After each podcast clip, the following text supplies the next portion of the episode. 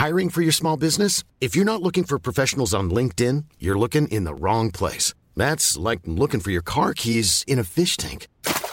LinkedIn helps you hire professionals you can't find anywhere else, even those who aren't actively searching for a new job but might be open to the perfect role. In a given month, over 70% of LinkedIn users don't even visit other leading job sites. So start looking in the right place. With LinkedIn, you can hire professionals like a professional. Post your free job on linkedin.com slash people today.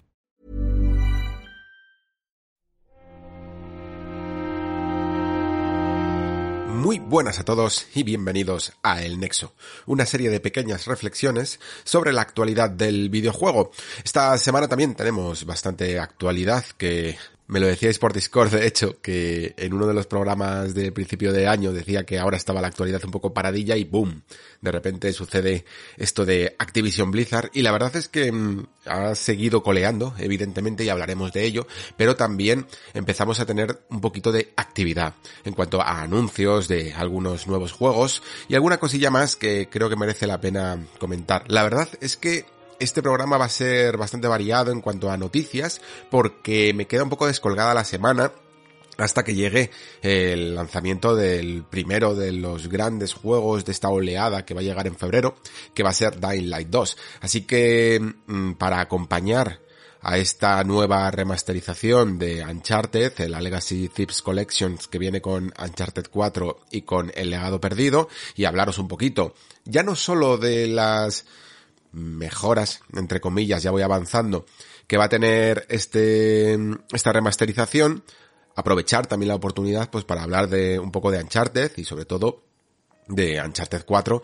que es un juego que de los grandes de la anterior generación, que en su momento como el programa todavía no había nacido, no pude reflexionar sobre él y aunque siempre he ido utilizándolo mucho para ciertos ejemplos, pero me gustaría profundizar un poco en las cosas que hace y que hace bien que hacen muy bien, yo creo. Como siempre, agradecer el apoyo de los mecenas. Muchísimas gracias por apoyar el programa. Espero que estéis disfrutando de los contenidos. Hace nada, escasos días he sacado el último programa en el que también un poco a en modo de cajón de desastre hablo un poquito de algunas pequeñas reflexiones, esas sí que son verdaderas pequeñas reflexiones que a lo mejor no han tenido cabida en el programa principal porque, bueno, tampoco es que tenga la argumentación muy desarrollada o son sencillamente pequeñas ideas que no sabía muy bien dónde meter, como por ejemplo este de tirar cosas, ¿no? ¿Qué hacemos con tanta caja, tanta caja de consolas, de ediciones especiales? Y lo que me ha ocurrido un poco estas navidades, que no sabía ya muy bien dónde meterlas y qué hacer con ellas. Y me he planteado y al final me he lanzado un poco a ir tirando algunas cosillas por aquí. Y hay una cierta sensación dentro de todos nosotros, de los jugadores, que te impide un poco, que te da un poco de pena tirar estas cosas que en el fondo si a modo práctico realmente puede que no sirvan para nada, ¿no? Pero aún así como que duele y quería hablar un poquito de ese asunto. También hablo un poco de decisiones morales, sobre alguna cosa que he comentado aquí en el programa últimamente, que no es algo que busque ya tanto en los videojuegos, Hablo también de ese posible remake de The Last of Us, que traeré también aquí al programa principal cuando se confirmen un poco los rumores.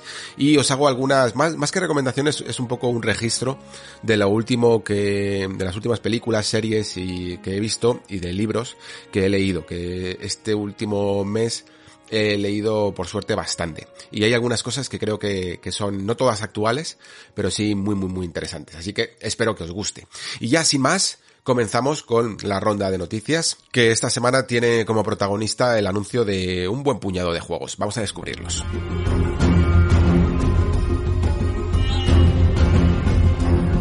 Bueno, pues está claro, yo creo que ya no hay género de duda que el universo de Star Wars está más vivo que nunca y no sé realmente, aunque lo diga de esta manera tan genérica y tan tópica, realmente me pregunto a veces hasta qué punto es una buena noticia. La verdad es que la afluencia de videojuegos de Star Wars a lo largo de la historia en general siempre ha sido alta, pero sí que ha tenido algunos altibajos, ¿no? Algunos momentos en los que sí que ha habido mucho producto, sobre todo yo creo que en los 90 hubo bastante. Quizá incluso eh, se apoyaba en, el, en esa escasez al principio que había de, después de que terminara la primera trilogía hasta la llegada de, la trilogía de precuelas, ¿no? Después también evidentemente hubo, gracias a estas nuevas producciones, y de, nuevo un nuevo descenso hasta la compra de Disney en el que esta especie de liberación de los derechos ha hecho que el universo explote. Y aparte también encima la propia Disney está nunca mejor dicho explotando bien su franquicia su saga que para eso la compró no al bueno de George Lucas. Pero lo cierto es que mm, en cuanto a calidad de sus juegos, pues ha pasado por también por altibajos, ¿no? Porque ha habido juegos que han salido bien, ha habido juegos que a lo mejor no han salido tan bien, que han podido llegar a ser un poquito más de encargo y que en algunos momentos incluso han tenido pues esa mm, mala suerte de enfrentarse a una industria que buscando un poco la manera de ser aún más rentable ha utilizado ciertas licencias, ¿no? para acercarse peligrosamente a eso que le llamamos juego como servicio y que además, como os digo, últimamente parece que, que quieren llamarlo metaverso, ¿no? Que aprovechar esa palabrita de moda para no tener que utilizar tanto esa otra palabra denostada como servicios, ¿no? Pero que en el fondo no deja de ser casi, casi lo mismo. La cuestión es que mm, ahora mismo y después sobre todo de Star Wars Jedi Fallen Order, pues digamos que Electronic Arts, que fue la que con Star Wars Battlefront 2 lo empantanó todo un poquito, de más, lo cierto es que independientemente de lo que eh, piense cada uno del juego, que yo creo que en general es un buen juego, es un juego con calidad y que aunque no sea el juego más original, pero que se disfruta bastante, ¿no? Sobre todo en una época en la que escasean ciertos juegos de este estilo, ¿no? Más allá de las super super producciones, sobre todo de Sony, escasea bastante el juego single player, eh, tercera persona, y además había muchas ganas porque aunque el jugador de Star Wars de, la franquicia de Star Wars ha tenido muchas oportunidades para convertirse en un Jedi, tanto en el género del rol como incluso en el género de la aventura acción con Jedi, eh, Jedi Knight y Jedi Knight 2, eh, sobre todo a mí es el que más me gusta, Jedi Academy, pues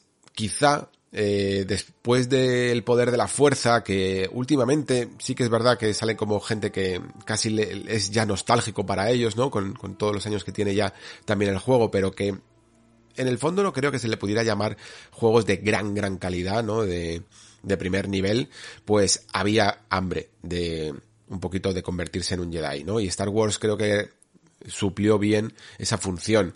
El juego fue un éxito, vendió un montón de millones de, de, copias, no sé si llegó a las 8 en su momento y luego entiendo que, que las ha superado porque después ha aparecido en un montón de ofertas, en un montón de servicios y prácticamente todo el que lo ha querido jugar ha podido hacerlo y era de esperar que la segunda parte ya estuviera en producción porque creo que Electronic Arts notó rápidamente que esto había sido una buena idea. Una buena idea contra la que había luchado, ¿eh? Ya lo sabemos todos, con ese juego también de Star Wars que canceló en su momento de, de Amy Henning y con el equipo de Visceral Games, los creadores de Dead Space, y que ahora, pues yo creo que aunque a lo mejor tardaremos en encontrar unas declaraciones claras en las que digan algo así como nos equivocamos en su momento, pero creo que al menos han sabido detectar que la tendencia del single player también puede llegar a ser importante incluso para una compañía tan metida en ese juego como servicio, en esos juegos online y en esos juegos vivos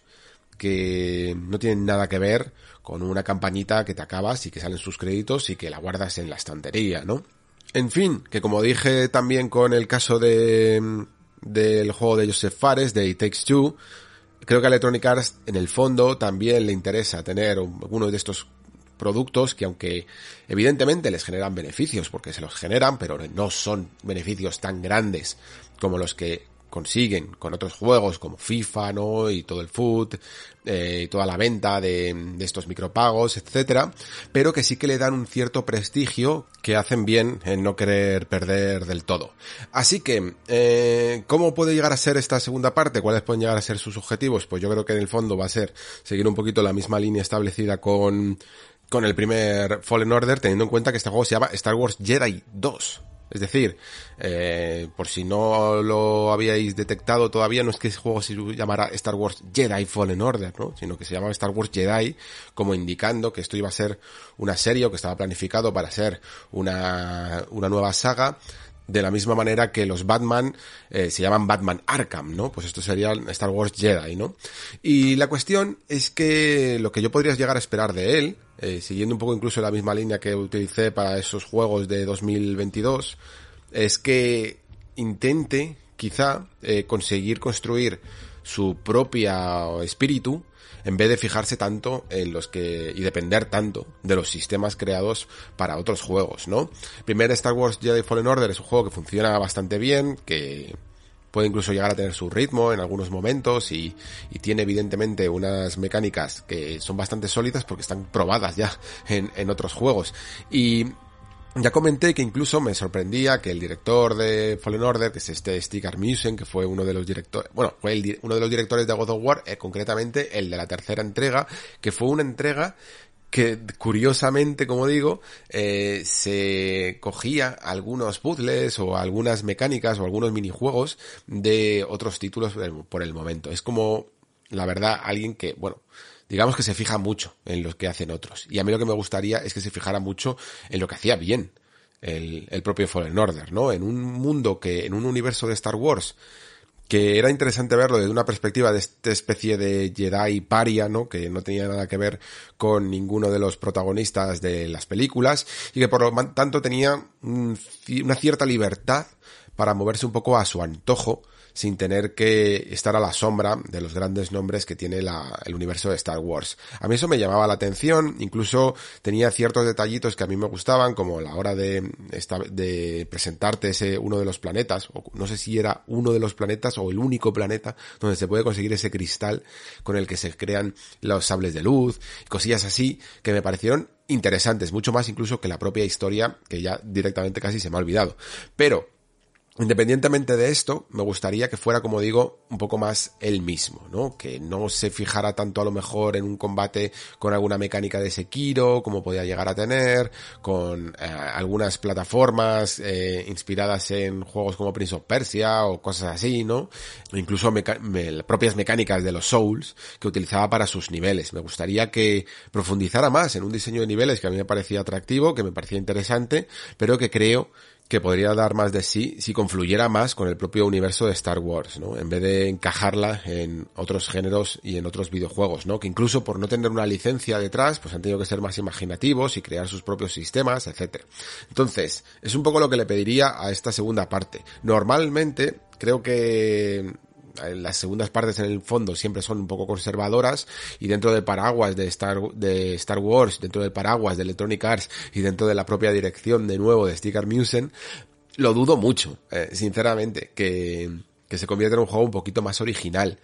Pero, al menos, yo creo que va a seguir siendo igualmente disfrutable. Y yo creo que a la gente que le gustó el primero, sin duda, le va a gustar este segundo. Me parece que si no voy mal encaminado, eh, se hablaba de que es muy probable incluso que llegue a salir este año, ¿vale? Que la producción iba bastante adelantada. Y si no sale este año, pues dudo mucho que se eh, retrase más que el año que viene. Eh, aparte de Jedi Fallen Order 2, o Jedi 2, perdón, que prácticamente ya estaba confirmado, se han anunciado otros dos juegos que van a sacar Electronic Arts del universo Star Wars. Y como digo, ya no son los únicos, porque aunque antes tenían la licencia en exclusiva, ya sabéis que hace unos años ya eh, todo el mundo que quisiera proponer una idea para hacer un juego de Star Wars podía hacerlo, más o menos este es el plan que están siguiendo hasta el momento y por lo tanto eso es en el fondo una buena noticia porque creo que funciona mucho mejor esta especie de competición para ver quién es capaz de hacer el mejor juego de Star Wars que directamente hacer un acuerdo con una compañía, ¿no? Además Electronic Arts yo creo que perdió aquí mucho tiempo y de hecho por eso estuvimos con una especie de sequía de Star Wars en los videojuegos desde que ellos tuvieron el, el control, ¿no? Propietario. Básicamente porque se dedicaron a hacer Battlefronts y a cancelar los proyectos eh, más interesantes, ¿no? Incluso a cancelar otros que por su propia, como el Star Wars 1313, que por este acuerdo, ¿no? Se tuvieron que, que ir a pique. En fin, ojalá, por cierto, yo que sé, ahora que eh, ese juego de Star Wars 1313, si no me equivoco, estaba producido por Activision. Quizá hay alguna manera de rescatar el proyecto ahora bajo el paraguas de Microsoft. ¿Quién sabe? En fin, que lo que tiene anunciado Electronic Arts por su parte eh, sería un shooter del que ya os digo, no se sabe nada. No me, gusta del todo este tipo de noticias. Mm, no suelo darlas, a no ser que casi me lo pida un poco la semana, porque mm, es que hay muy poco que decir, ¿no? Y demasiado que especular. A mí no me importa, ya lo sabéis, especular en general, pero cuando ni siquiera hay una imagen, cuando ni siquiera viene acompañado con un vídeo, cuando sencillamente se habla de que ah, existe y que es un shooter, por ejemplo, o un juego de estrategia, como son los dos anunciados, realmente mm, me cuesta más establecer un argumento sobre ello. Eh, lo que sí que podemos decir es que de shooters ha habido un montón y, y hay muy dispares, ¿no? Eh, los últimos que comentaba, pues eran estos Star Wars Battlefront. No, se no descartaría que a lo mejor, por lo que sea, quisieran volver a hacer un intento de, de una tercera entrega con un Battlefront, un Battlefront 3. Aunque la verdad es que la saga aunque recularon con todo el tema de los micropagos en el último momento con Battlefront 2 y tal, y luego al final construyeron un, un, juego interesante, pero sí que tiene ya una pequeña mancha, ¿no? En el expediente y no sé hasta qué punto podría llegar a ser atractivo, sobre todo en un terreno en el que nos damos cuenta que incluso la franquicia Battlefield con la última entrega no está del todo cumpliendo los objetivos de la compañía, ¿no? Así que eh, seguir intentando Mm, apuntar en la misma dirección a lo mejor no es del todo lo correcto o lo, o lo inteligente. Eh, hay, como digo, muchas vertientes, ¿eh? porque, por ejemplo, los más viejos del lugar recordaréis, o los que hayáis jugado a esta especie de remasterización que salió hace poco, un juego llamado Republic Commando, más centrado en una aventura para un jugador, ¿no? De campaña tradicional, era un juego que, si no me equivoco, había salido en la primera Xbox y, y en PC, y que creo recordar que gustó mucho, aunque no sé hasta qué punto debió de vender para que, creo salió, salió en 2005 o así, para que después no se continuara, ¿no? Con esta parte de Republic Commando y que en su momento a lo mejor se intentara llevar a la franquicia por otros lados, ¿no? Generalmente a mí, la verdad, es que, aunque el shooter lo disfruto bien cuando, cuando se hace bien, evidentemente, y me da un poco igual si es de Star Wars o no, no es quizá lo que más me atrae del universo. ¿vale? Eh, entiendo que siendo shooter, pues lo podría llevar a un terreno de, pues eso, ¿no? De ser un, un comando de la República o de ser incluso una fuerza imperial y que por más que lo quieran llevar a lo mejor un poco al territorio del, del single player, mmm, siendo un shooter y siendo Electronic Arts, me parecería difícil, la verdad, que no intentaran meter ahí un multijugador para ver si suena la flauta y consiguen algo, ¿no? Así que menos razón aún en mi caso para que me llegue a interesar. Y en cuanto a la estrategia, entiendo que este juego del que hablan se trata de ese proyecto que tiene el estudio, un estudio llamado Bit Reactor, que no dejan de ser eh, ex desarrolladores que han montado un poco un equipo eh, aparte de fuera de Fireaxis, ¿no? Para hacer en el fondo el mismo tipo de juegos, pero que a lo mejor por lo que sea, pues no estaban del todo ya eh, interesados en seguir la misma línea con XCOM o querían hacer algunas cosas nuevas y que la verdad es que es ambicioso porque lo último que leí de ellos es que estaban como muy centrados en, en intentar hacer un juego muy muy ambicioso y que pudiera llegar a a la categoría, ¿no? De luchar por el, por el juego del año, ¿no? Entiendo, lamentablemente, que se referirán incluso a, a su propio apartado, ¿no? Y no al premio general porque lamentablemente la línea que siguen este tipo de premios es muy extraño que se lo lleve un juego de estrategia em, cuando eh, evidentemente son premios muy muy comerciales y muy masificados, ¿no? Ojalá me equivoque, ojalá me equivoque, pero visto un poco el percal de todos los años, generalmente esto es Sota Caballo Rey. En fin, que me interesa porque la estrategia es un género que yo juego poco, la verdad, pero más que nada por dos factores. El primero, porque la estrategia en tiempo real, en el fondo, mmm, no ha evolucionado tanto como me, como me gustaría y ya cada vez son menos los títulos que se atreven a hacer un RTS como se hacía antaño, ¿no? Y a mí casi que me gusta más todavía la fórmula de construcción de bases que se hacían, que se hacía en los 90 y a principios de los 2000, salvo el caso de StarCraft 2 que siguió un poquito la misma línea, aunque sí que lo llevó casi más a unidades de heroicas y algunas fases en las que no había que construir, etcétera. Pero la verdad es que son menos los juegos que se hacen de RTS. Y en cuanto a los juegos tácticos y por turnos, es quizá lo que más me interesa. Así que estoy contento porque estos Beat Reactor, como digo, son los herederos de, los XCOM, ¿no? Y esta parte tanto de Tactics de occidental de XCOM como de la rama que siguen los Fire Emblem o los Valkyria Chronicles o este nuevo Triangle Strategy, pues la verdad es que me interesa mucho. Así que eh, muchas ganas de ver un poquito cómo funciona este, este juego con el universo de Star Wars, porque por ejemplo hay uno también de Marvel, eh, anunciado que ahora mismo no recuerdo exactamente el nombre, pero la verdad es que como ya lo sabéis, Marvel a mí me llama poco, pues no me llama tanto para meterme dentro de él. Eh, Star Wars sí que, sí que es algo que me, que me podría llegar a interesar.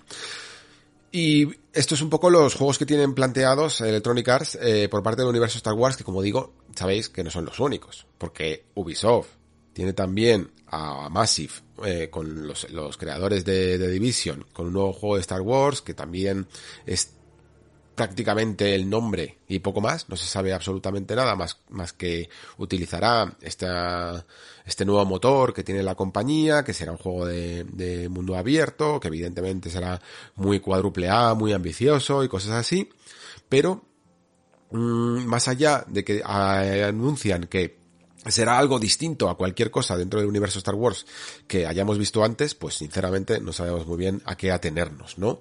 También está por ahí ese remake de, de Caballeros de la Antigua República, hecho por Aspir Media, que había sido una compañía más centrada en remasterizaciones quizá, y un remake más visual, más ambicioso. Mm, veremos hasta qué punto son capaces de representarlo, porque en el Kotor original habría muchísimas cosas yo creo que adaptar más allá de los gráficos, ¿no? Para que fuera un juego muy mediático. A mí me gusta como es, evidentemente, pero sí que le reconozco que tanto en interfaz como en los combates, etcétera, se puede haber quedado un poquito anticuado en algunas cosillas. Y luego también ese Eclipse, que ya sabéis es el que se anunció en los eh, Game Awards y que es de Quantic Dream. Mm, más allá de la CG que vimos un poquito para mostrar ese, esos, ese momento de la timeline de la, de la Alta República, eh, de esa época un poquito más de esplendor dentro del universo Star Wars, pues no sabemos más eh, del proyecto más que será una aventura un poquito pues con esos toques de Quantic Dream, ¿no? Muy centrados en la narrativa, en las decisiones y también incluso con muchos, con varios protagonistas como suelen ser habitual en sus videojuegos. Y esto es un poco el plantel de Star Wars. Como veis, mucho, mucho producción y quizás solo he mencionado hasta la más importante, ¿no? Porque luego por ahí habrá algunos juegos de móviles y cosas así que, que por aquí no nos interesan tanto. Pero quien os guste eh, Star Wars, la verdad es que tenéis para, para aburrir. Yo os reconozco que quizá me agobia un poquito el hecho de tener tanto ya, ¿no? De haberse masificado. Esto es lo que ocurre cuando las grandes marcas, ¿no? Eh, compran algo para evidentemente explotarlo. Y creo que el universo de Star Wars, mmm, que en el fondo yo creo que a quien más, quien menos siempre nos ha acompañado un poquito toda la vida, sobre todo a ciertas generaciones, ¿no? Que nacimos un poco a posteriori de la película, que fuimos viendo cómo el universo poco a poco iba creciendo, eh, quizá algunos por solo por las películas, pero otros también por los libros, eh, como en mi caso, otros por los cómics, otros por los videojuegos, pero en mi caso creo que ha llegado a un punto de tanto producto, ¿no? De, de tanta afluencia que me llega un poco a abrumar. Y necesito a veces, creo que voy a necesitar separar el grano de la paja. No me sirve ya sencillamente que tengas el título de Star Wars detrás para que me parezca interesante, ¿no? Así que esto es lo que me planteo un poco a partir de ahora. Incluso, ya no solo en videojuegos, evidentemente, sino en todas las producciones que están haciendo, que son un montón, tanto animación como imagen real, como productos de, como decía antes, cómics y libros y tal, eh, cada vez consumo menos. Mm, me quedo un poco con el Mandaloriano, que sí que me ha gustado algo más, pero por ejemplo a esto del libro del Boba, de Boba Fett todavía ni siquiera me he acercado, porque tampoco es que me lo hayan recomendado mucho.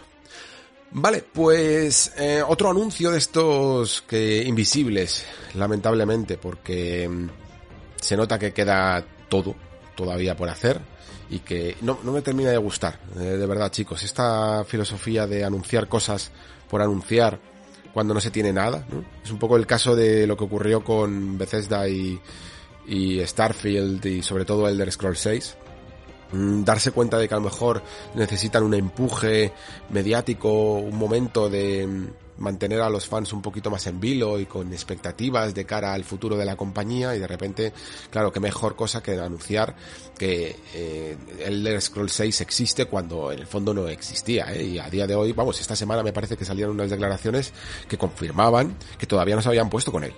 ¿Y cuánto tiempo ha, ha pasado desde ese pequeño teaser en el que se veía el logo? Pues años, ¿eh? ¿eh? Yo estaba en un E3 físico todavía.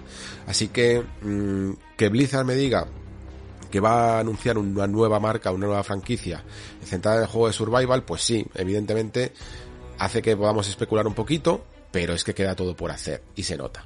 Eh, con este juego Blizzard sería la primera vez que se mete en este género y mm, con Overwatch la verdad es que no hace tanto que iniciaron una nueva saga, ¿no? Eh, en vez de centrarse en las clásicas que tiene, pero sí que me gustaría que Blizzard en el futuro, ya dentro de lo que es el organigrama de Microsoft, hiciera este tipo de cosas, ¿vale? Me da igual si es survival o no. A mí el género del survival me gusta una parte de él. Eh, y hablaré, y ya lo sabéis seguramente, la parte single player, y lamentablemente tengo la sensación de que este juego no lo va a ser, ¿vale? Mm, si leemos la nota de prensa ya habla de que es un mundo nuevo y que un mundo nuevo necesita constructores y eso es un poco la base, evidentemente, del survival crafting, pero cuando habla de en plural y habla de constructores, creo que se refiere mucho más a ese tipo de survival multijugador, ¿no? En el que estar todo el rato coordinándote o viviendo aventuras con tus amigos, eh, en una especie de mundo semi-persistente, en el que tienes mm, a veces eh, ganas, a veces pierdes, ¿no? Y que la cooperación un poco con los amigos o incluso la generación de ciertas facciones, etcétera, se va mm, va transformando un poquito tu partida. No es tanto, es una, a ver, es un género que es interesante, ¿eh? Y dentro de incluso del online, Mm, me llama más la atención todos estos herederos de Minecraft, que en el fondo lo son, son herederos de Minecraft, que mucho del juego tradicional online que estábamos viendo desde, desde, vamos, desde el mismo nacimiento casi de, de este tipo de modalidades en los videojuegos, ¿vale? O sea, creo que cualquiera que hayáis visto, aunque sea a gente en Twitch jugando a este tipo de juegos, veréis que las ocasiones, las, las situaciones que se producen eh, son interesantes. Lo que pasa es que a mí me da mucha pena porque sí que creo que hay una rama en la parte más narrativa de este tipo de juegos que yo descubrí con The Forest y con Subnautica y algunos, algunos cuantos más, pero a mí me gusta más centrarme en eso solo, que creo que se podría explotar muchísimo, muchísimo más y que ahí está incluso la clave de cierto futuro de los mundos abiertos, porque muchas de las grandes ideas que tuvo, por ejemplo, Zelda Breath of the Wild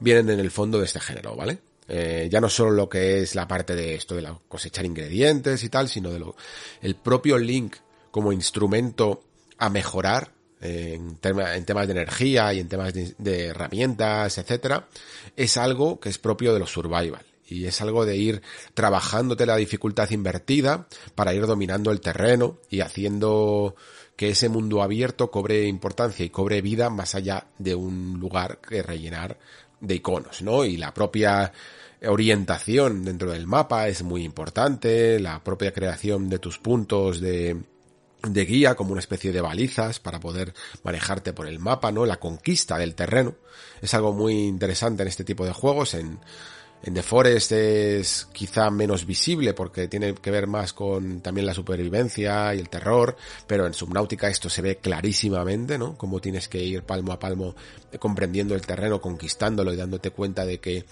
necesitas ciertas herramientas para poder ir más allá, tanto a lo largo del mapa como hacia abajo, hacia la corteza de la tierra, hacia las profundidades eh, abisales. Y en Breath of the Wild lo llevó quizá a un terreno más, más masivo, ¿no?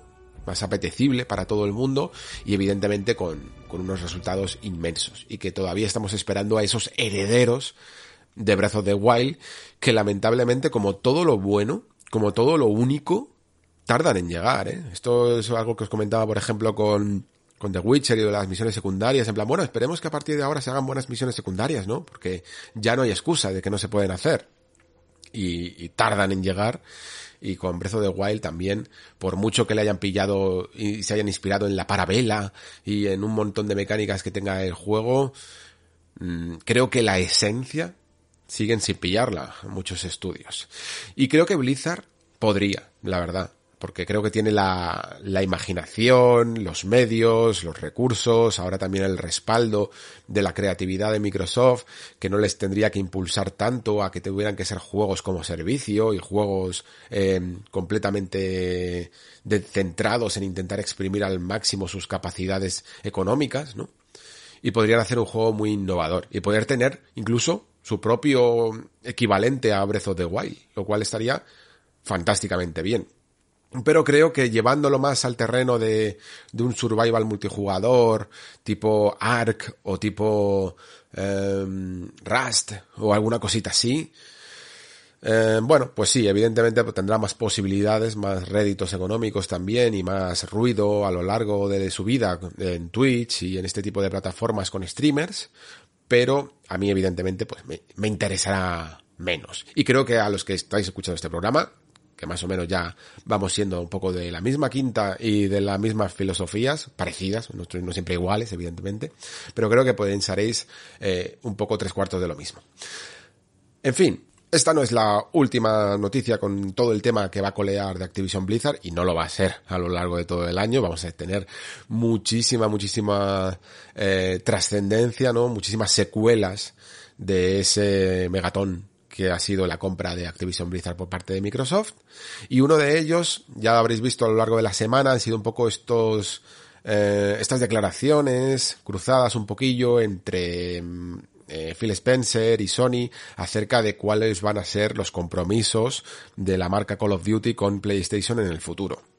Y estaba esperando un poquito también a que se confirmara para hablar de esto, aunque he hablado por aquí, eh, he hablado por el Patreon y, todo lo que queda por hablar todavía, pero yo creo que más o menos sabéis mi opinión al respecto, ¿no? Y más que nada porque creo que tampoco nos pilla de nuevas, una vez eh, visto cuál era el plan original eh, de, de Microsoft con los juegos exclusivos de Bethesda, y cómo incluso las voces que hablaban de una cierta amistad con los juegos multiplataforma por parte de Microsoft, pues se iban diluyendo porque también es que el sentido común al final imperaba de que cuando una compañía hace este tipo de movimientos tan agresivos, en el fondo lo hace también para llevarse ciertos juegos y ciertas marcas a su ecosistema, ¿no? Y creo que en el caso de Call of Duty, aunque todavía habrá que ver hasta qué punto, pero sí que comenté que yo vaticinaba que una parte de Call of Duty sí que terminaría siendo cuando menos exclusiva, ¿no? Que lo mismo, eh, por ejemplo, productos como Warzone eh, estarían en, en ambas plataformas porque tiene hasta cierto punto sentido y ya estaban establecidas, ¿no? Y no sería, no es cuestión, no le gusta tampoco a Microsoft esto de quitar del catálogo, pero sí que no ponerlo cuando todavía los juegos no están anunciados, ¿no?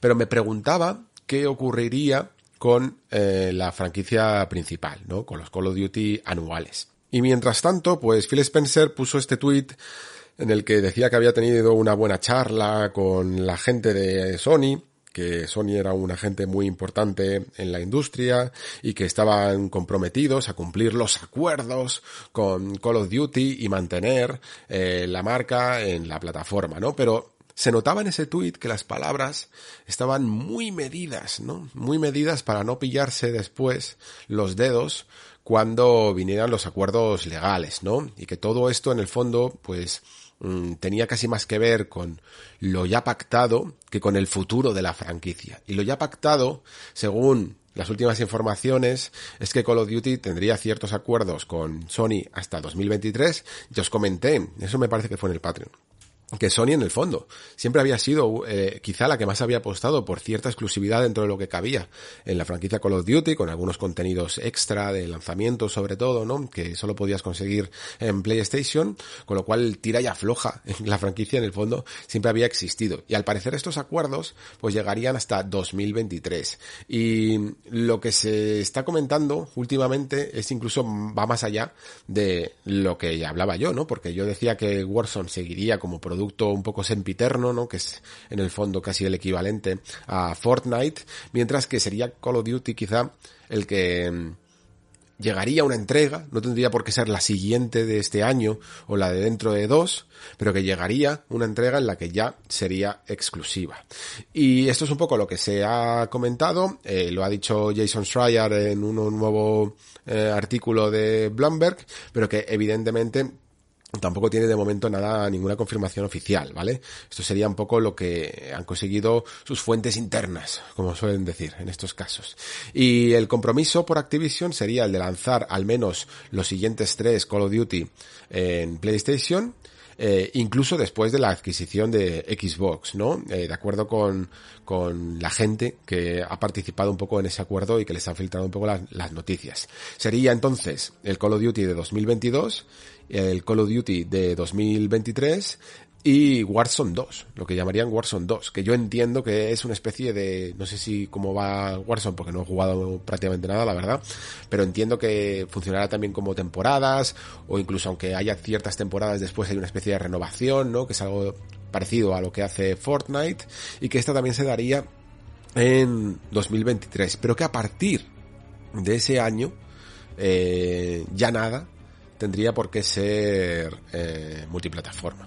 Y a partir de ese año, pues es probable que cuando menos Call of Duty, la franquicia principal, cambie bastante. Mm, eso significaría que o bien, como también se especula, la franquicia podría dejar de ser anual, ¿no? Eh, en vez de meterla todos los finales de año, pudiera darse un cierto margen de respiro para también para que los estudios hicieran otras cosas, a lo mejor, ¿no? Eh, pero también podría significar que a partir de entonces serían exclusivos del ecosistema Xbox. En cuanto a Warzone, mm, aunque aquí especifican casi que Warzone 2 sería eh, también multiplataforma, pues no sé, sinceramente, si si más allá del 2023 seguirían con este acuerdo o qué ocurriría con él. Como siempre digo en estos casos, eh, a los que estáis interesados en estos juegos, yo la verdad es que, más allá de las campañas, ya sabéis, eh, poco vais a oírme a mí hablar de Call of Duty más allá de la actualidad. Eh, eso sí, siempre que hay una campaña interesante la suelo traer aquí como reflexión, ¿eh?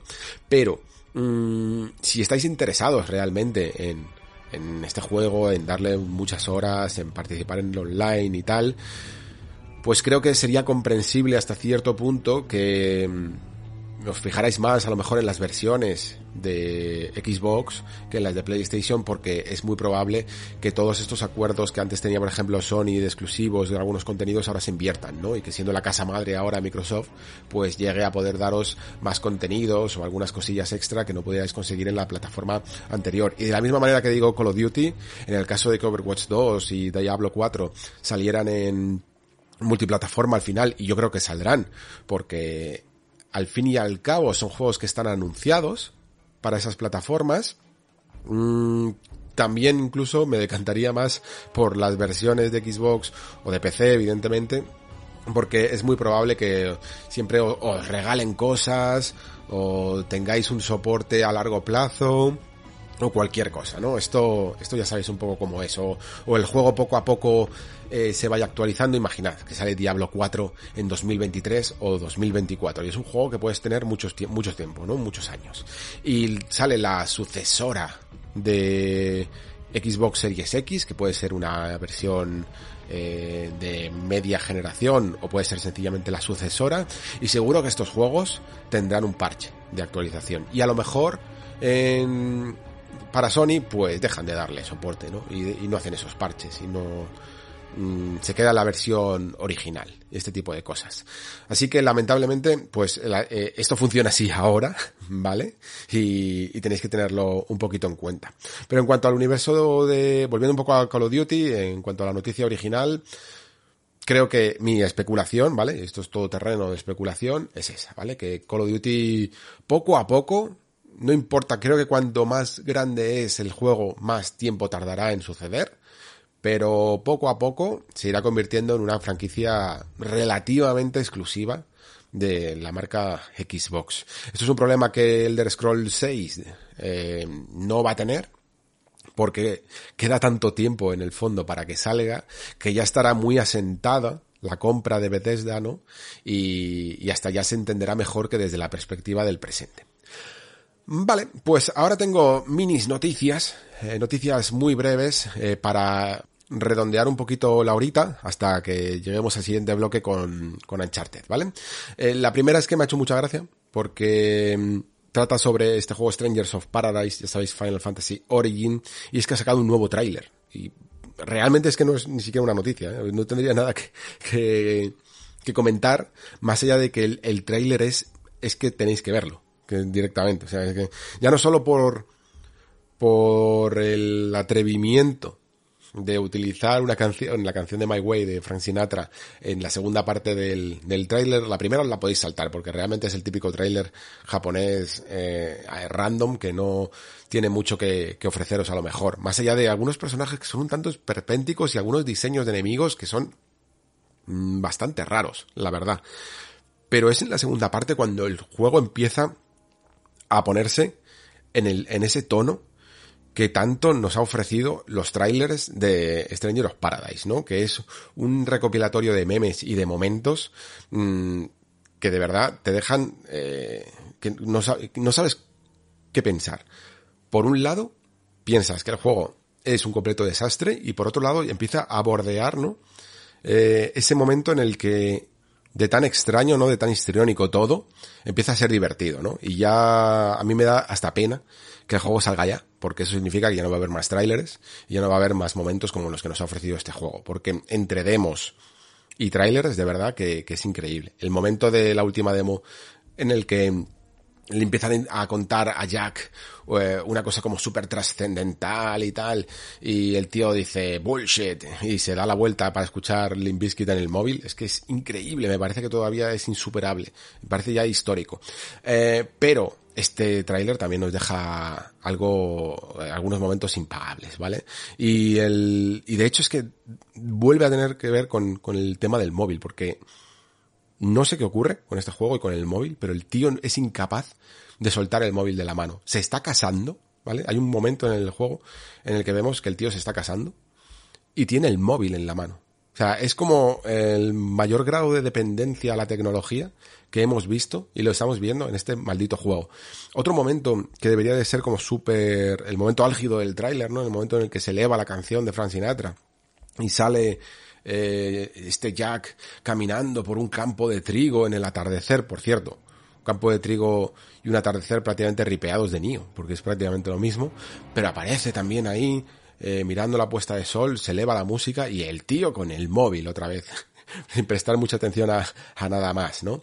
E incluso el último momento en el que vemos ahí a toda la compañía de, de guerreros de la luz, ¿no? Como se llamaban por el primer Final Fantasy, observando un castillo en el anochecer, es que eh, queda también patente que el juego lamentablemente en lo visual, que era una de las competencias que tenía que mejorar eh, desde el primer, desde la primera demo y desde el primer tráiler, pues no ha hecho mucho sus deberes, ¿no? Porque debería de ser una imagen como muy bonita, ¿no? En ese anochecer verdoso, con un, con un castillo de fondo y ese castillo es que apenas se ve de los dientes de sierra y de la iluminación extraña que tiene. Es como una especie de montaña rara al fondo y no sabes muy bien eh, detectar cada una de sus partes. En fin, que como veis, pues no estoy como muy halagüeño con este juego. Hasta el punto, y no sé si esto eh, os puede llegar a sorprender, de que muy probablemente mmm, ya no solo es que no lo vaya a analizar, sino que, para la revista quiero decir, sino que no espero tampoco a lo mejor jugarlo muy pronto, ¿vale? Este año salen un montón de cosas y sinceramente me quiero centrar más en las que me parezcan interesantes. Y este Stranger of Paradise, lo siento mucho, pero cada vez me parece menos, menos interesante. Ya no solo eso, sino que es que en general incluso cuando en la última demostración estuve jugando, y eso que entiendo que haya gente que le pueda llegar a gustar incluso más que la primera demo, ¿no? Y que vea ciertas esperanzas en el juego, pero yo, cada vez que me pongo con un Souls-like, ya no solo por Stranger of Paradise, sino que cada vez que me pongo con un juego que imita el estilo de, de From, generalmente mm, termino un poquito más frustrado de la cuenta y un poquito mm, con la sensación de haberme divertido menos que, antaño, porque el fenómeno Souls fue tan grande que salió todos estos juegos a su alrededor y había tanta carencia al principio y tanto, o más bien tantas ganas de jugar a este estilo que se lo comió todo. Y cuanto más voy jugando estos juegos, más me doy cuenta de lo buenos que son los de From.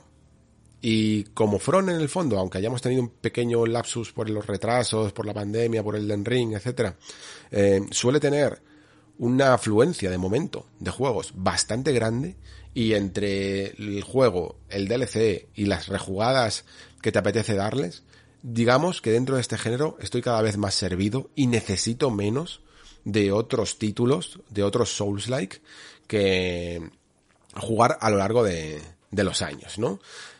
Y ya os digo, es que me dan esa sensación de, de esas críticas que se le suelen hacer a algunos, algunas veces a From y que para mí no son tan certeras, pero sí que se cumplen con estos juegos, ¿no? De cuando realmente te llegas a sentir frustrado, cuando el juego en el fondo no está siendo del todo justo y cosas así que yo personalmente, cuando juego un juego de From, veo que, que no, que están perfectos, que salvo, sí, los típicos problemas que pueda llegar a ver en algunos momentos con la cámara y tal, siento me, produce las sensaciones correctas en cuanto a sentir si eh, ha sido un error mío o, o, me he equivocado aquí, he pulsado el botón cuando no debía, etcétera, que este tipo de juegos no me producen, ¿vale? En este tipo de juegos sí que noto, sí que tengo la sensación de que es imposible dominarlos del todo porque no llegan a estar del todo pulidos. Y por lo tanto, cada vez más me estoy alejando de ellos. Y ahora para terminar tenemos un par de noticias sobre Elden Ring. Una es un poquito más curiosidad que otra cosa y otro tiene, la última tiene que ver con la duración del juego, ¿vale?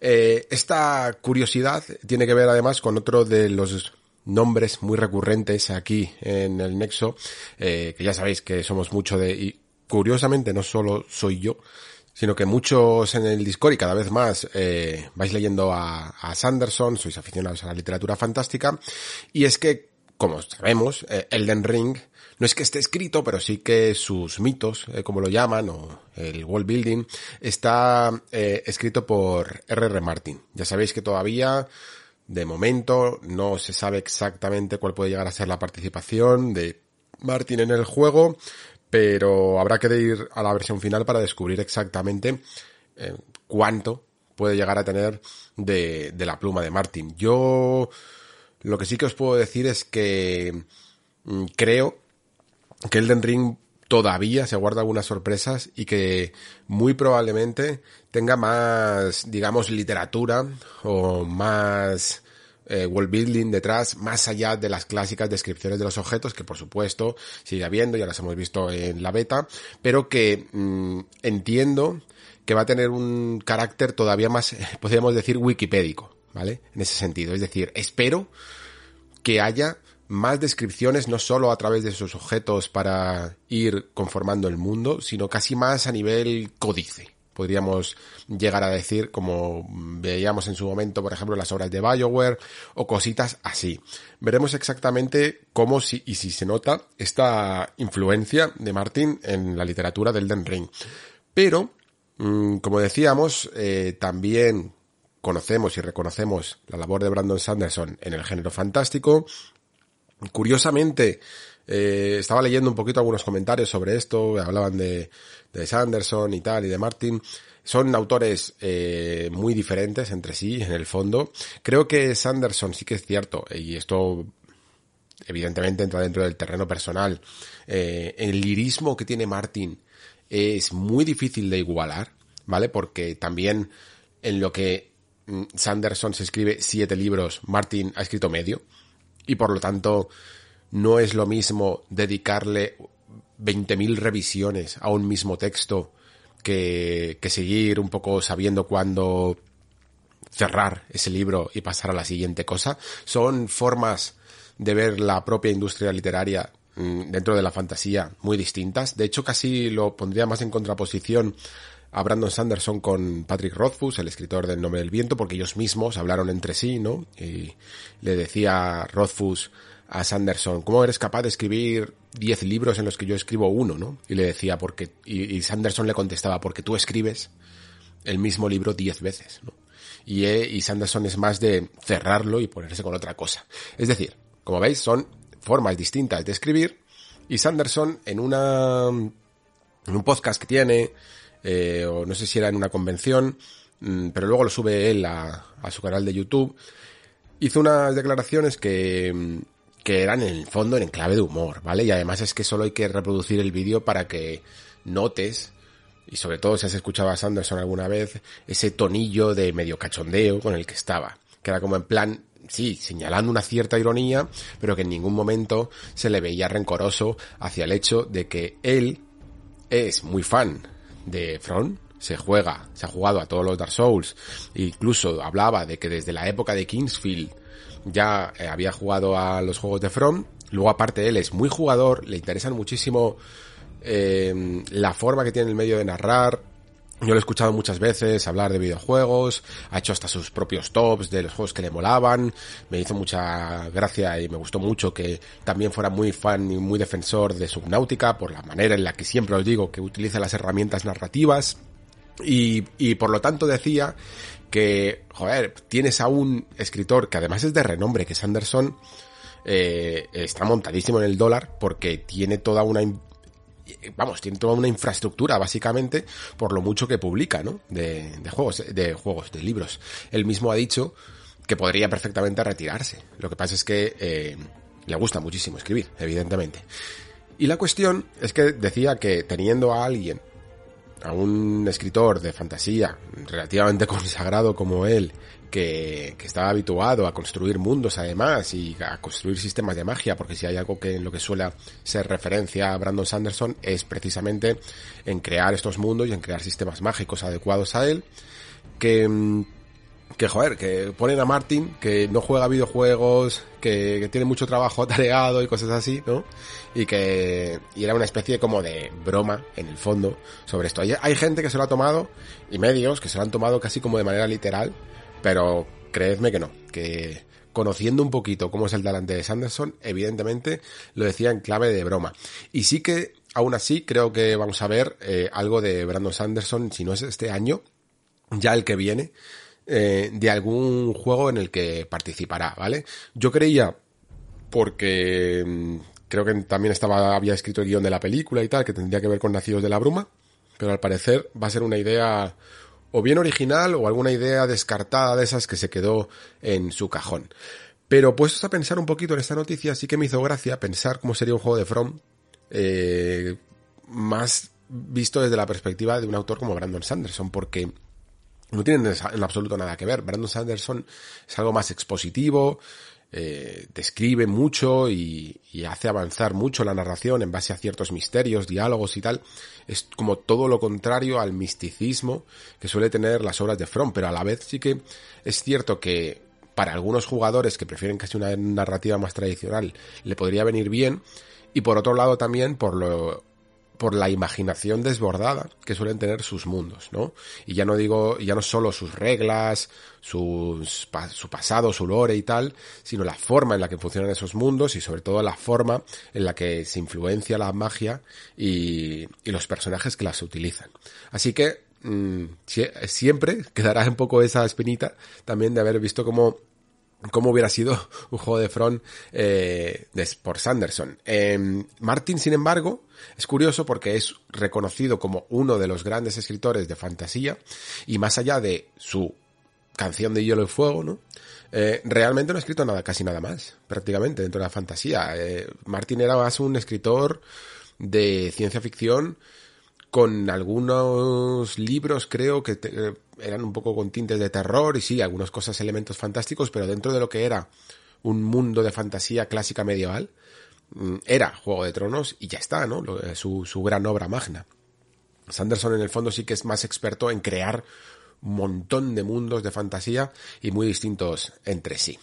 Eh, aún así, evidentemente, eh, se le puede, se puede esperar grandes cosas porque Martín tampoco hay que minusvalorarlo sin, sin ninguna duda. Ya he dicho que a mí personalmente a la hora de leerlo, por el puro placer de leer, se nota que la prosa de Martin está muchísimo más pulida, porque se la trabaja más, ¿no? Y se trabaja también más las sugerencias, las sutilezas, y esa forma de leer entre líneas y de subtexto, que en el caso de Sanderson no, es mucho más...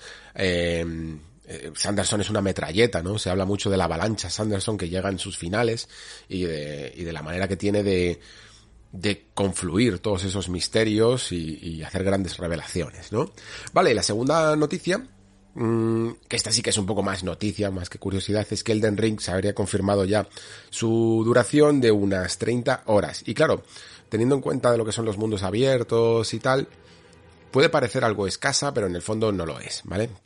¿Por qué? Pues por varias razones. La primera porque generalmente From, incluso en temas de duraciones, siempre suele ser bastante humilde. Es decir, no intentan dar la cifra loca como el Dying Light 2 con las 500 horas y cositas así, que luego ya a base de recular te enteras de que la campaña principal, si te la intentas pasar un poco a piñón fijo, vas a, las mismas 30 horas que dura Elden Ring, ¿no?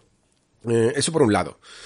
Por otro, mmm, creo que es exactamente el mismo caso. Esto va a ser, si vas un poquito rápido, lo que puedes conseguir en eh, acabarte el Elden Ring en una primera jugada sin prestar mucha atención a todo lo que hay en ese mundo abierto. Pero creo que a todos los que estamos aquí sabemos y debemos de estar tranquilos en el caso de que quieras jugar un poco más, ¿vale? Porque si lo único que quieres es pasarte un poco la parte principal, no hay tampoco ningún problema.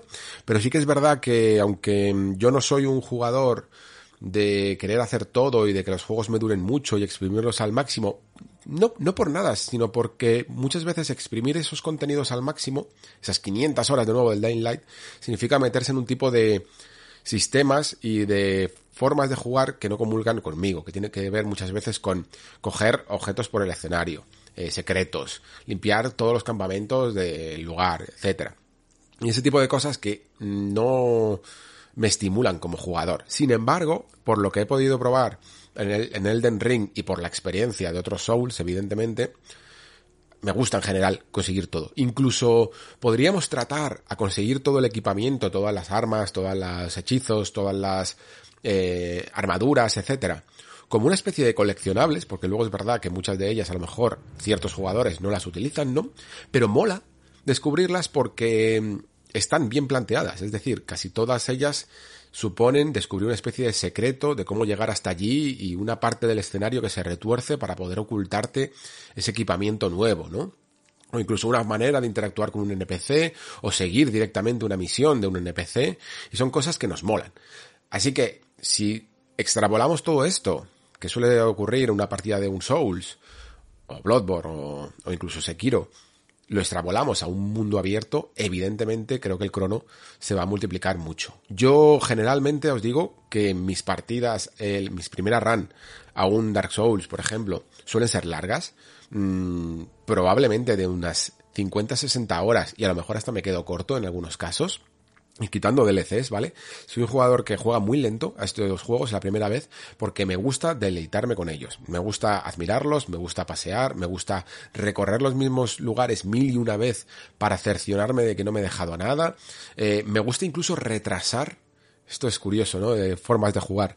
Retrasar el, el placer, casi, de, de ir a una zona nueva, ¿no? Y entonces digo, espera, antes de, sé que por aquí voy a una zona nueva, pero antes voy a dar el último repaso, me voy a quedar un poquito más aquí y, y hasta disfruto de esa anticipación de saber, de esperar que me viene, que viene a continuación, ¿no? De retrasar un poco ese placer. Y este tipo de cosas, que a lo mejor alguno se siente identificado, yo creo que también van a ocurrir en Elden Ring. Por lo que hemos jugado además en la beta, se nota, y, y ya me ha pasado a mí que va un poco por este estilo. Eh, hay como varias, se nota que va a haber como varias áreas grandes, ¿no? Varios biomas, como se les suele llamar, zonas como muy, muy fácil de identificar por los colores y por el entorno, por las características del entorno, ¿no? Y la atmósfera.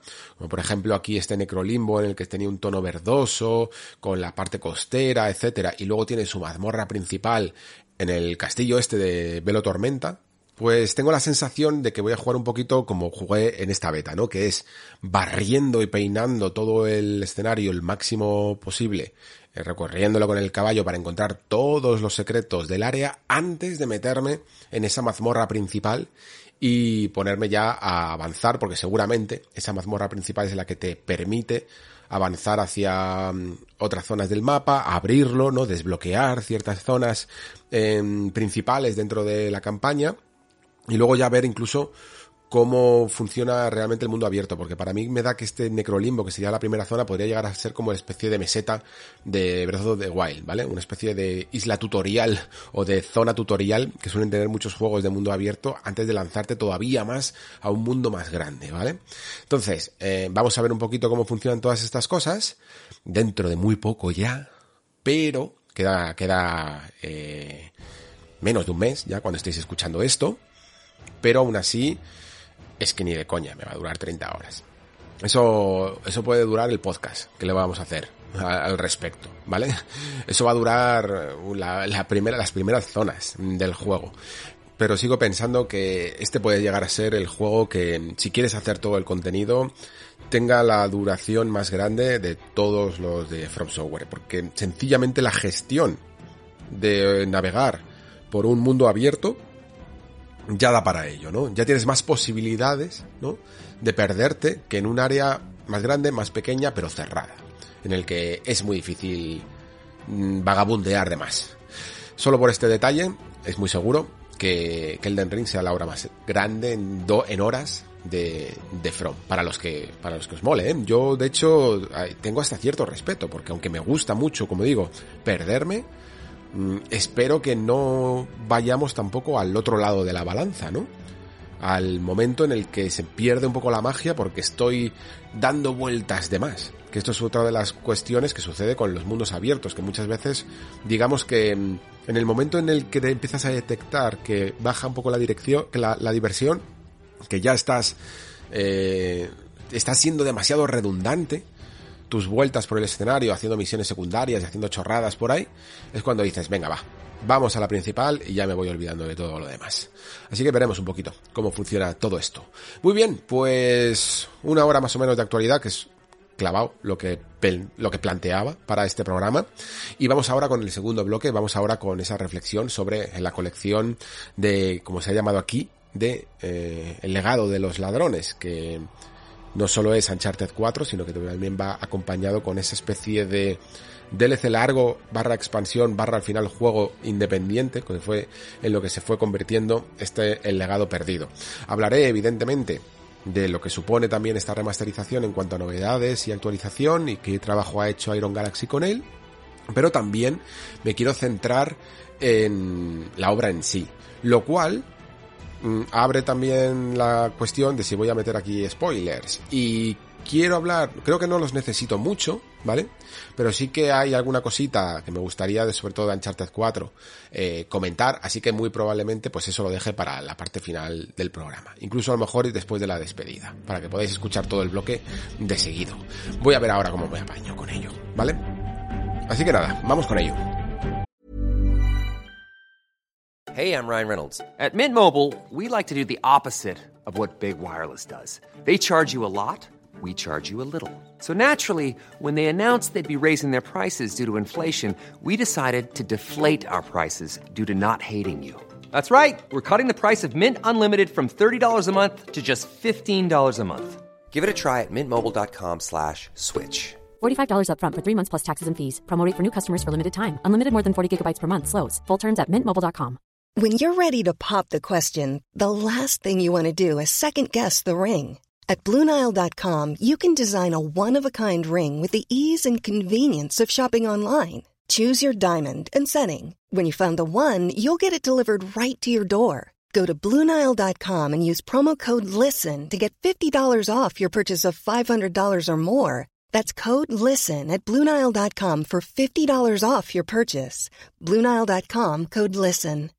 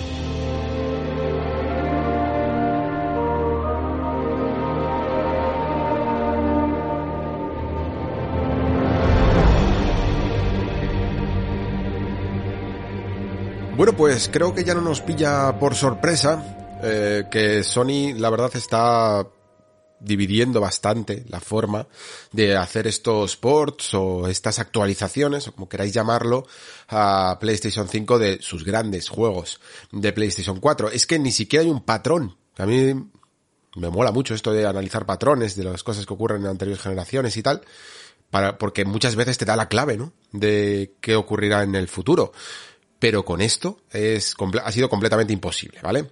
Porque desde el primer momento, con esa remasterización de Marvel's Spider-Man, apuntaba a que sí, iba a haber que pagar por este tipo de actualizaciones o, o, este tipo de tratamientos, pero a su vez iban a responder con una mejora sustancial, ¿no? Porque la mejora que hay para Marvel's Spider-Man es sin duda muy, muy notable. Consigue que, que el juego parezca realmente casi nativo de PlayStation 5, ¿no?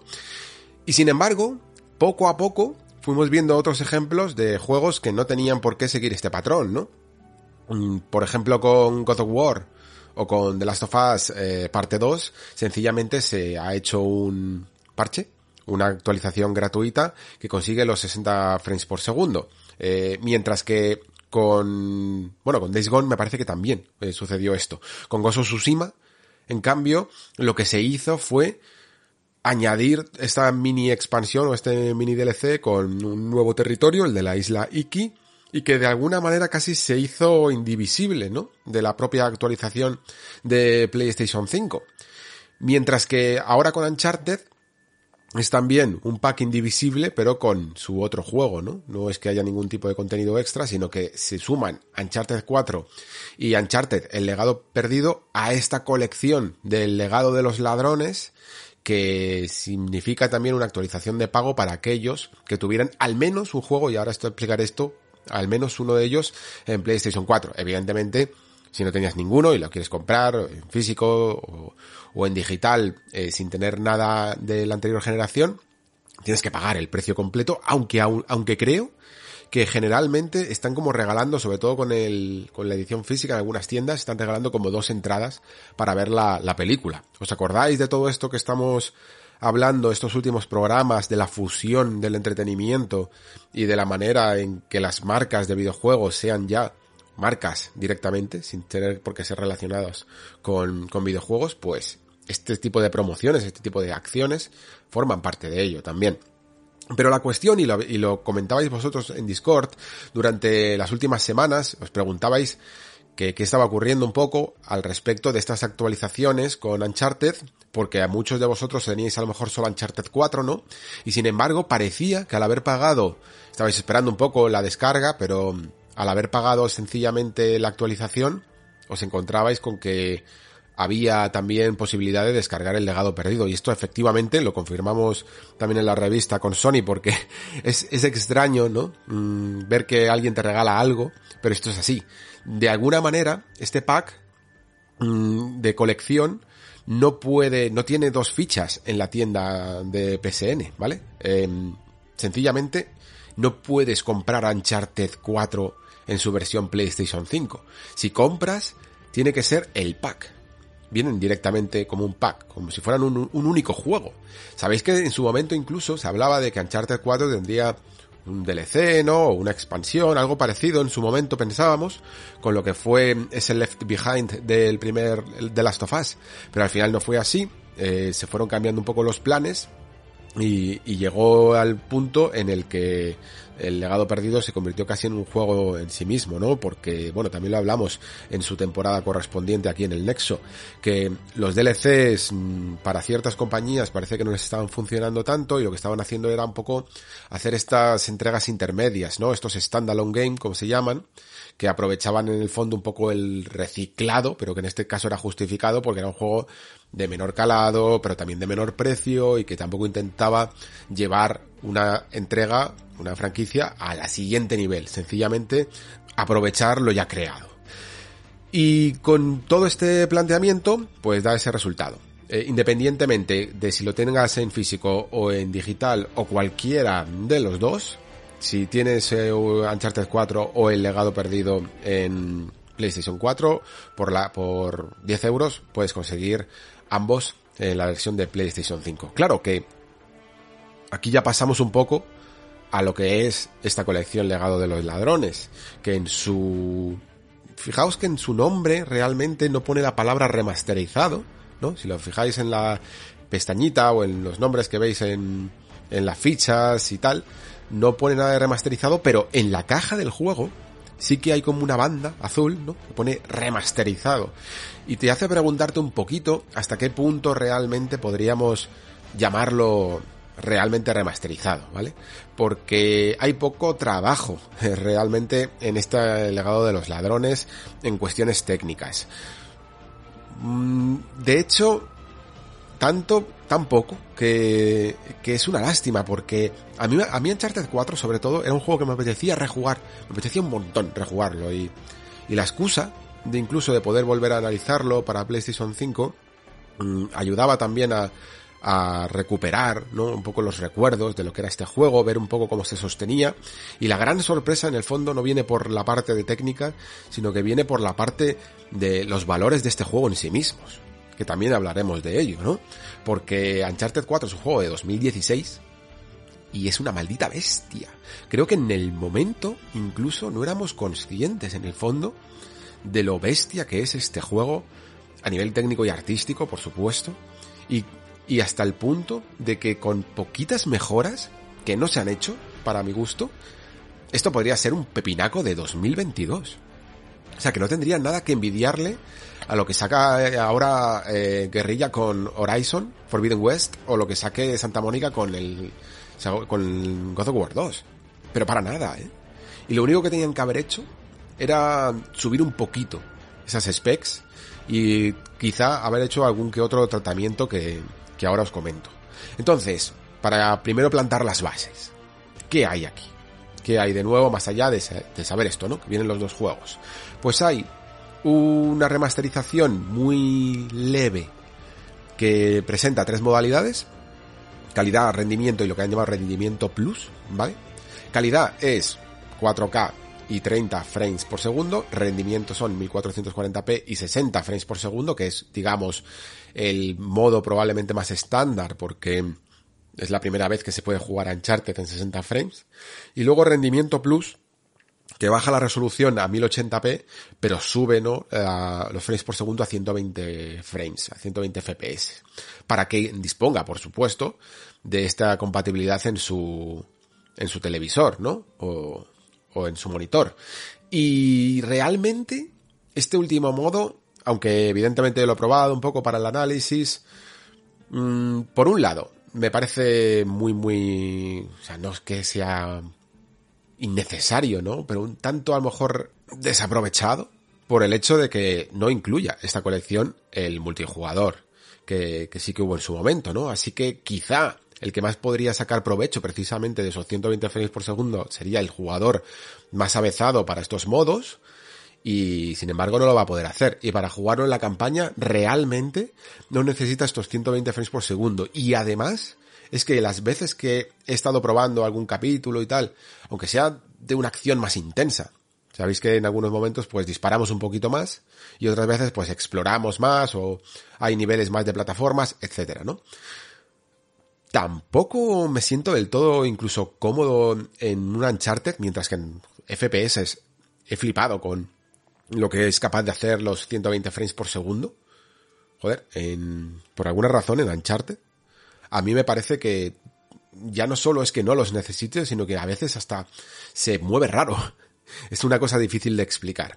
Entonces, claro, al final lo que más he tocado ha sido el modo calidad y el modo eh, rendimiento. El modo calidad, al final sí que sube esa resolución a 4K, unos 4K que después ya de muchos años, un poco con este, con este tipo de resoluciones, sí que os puedo asegurar que poco a poco ya empiezo a entrenar ese ojo biónico que vamos teniendo a medida que vamos entrenando con resoluciones que a lo mejor ya no, evidentemente los cambios ya no son tan apreciables como cuando pasábamos de una época del 3D incipiente a la siguiente, ¿no? Por ejemplo, de Play 1 a Play 2, o de Play 2 a Play 3 y cosas así. Estos cambios en las resoluciones son cada vez más, menos notorios en el fondo, ¿no?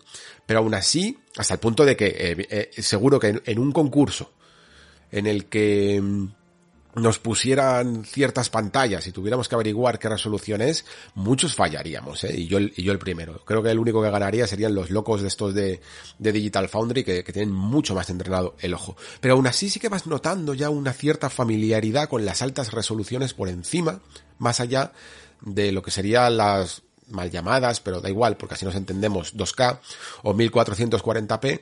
Y sí que es verdad que yo ya empiezo a notarme mucho más cómodo en lo que serían o los 1800p o ya los 4K nativos, ¿vale?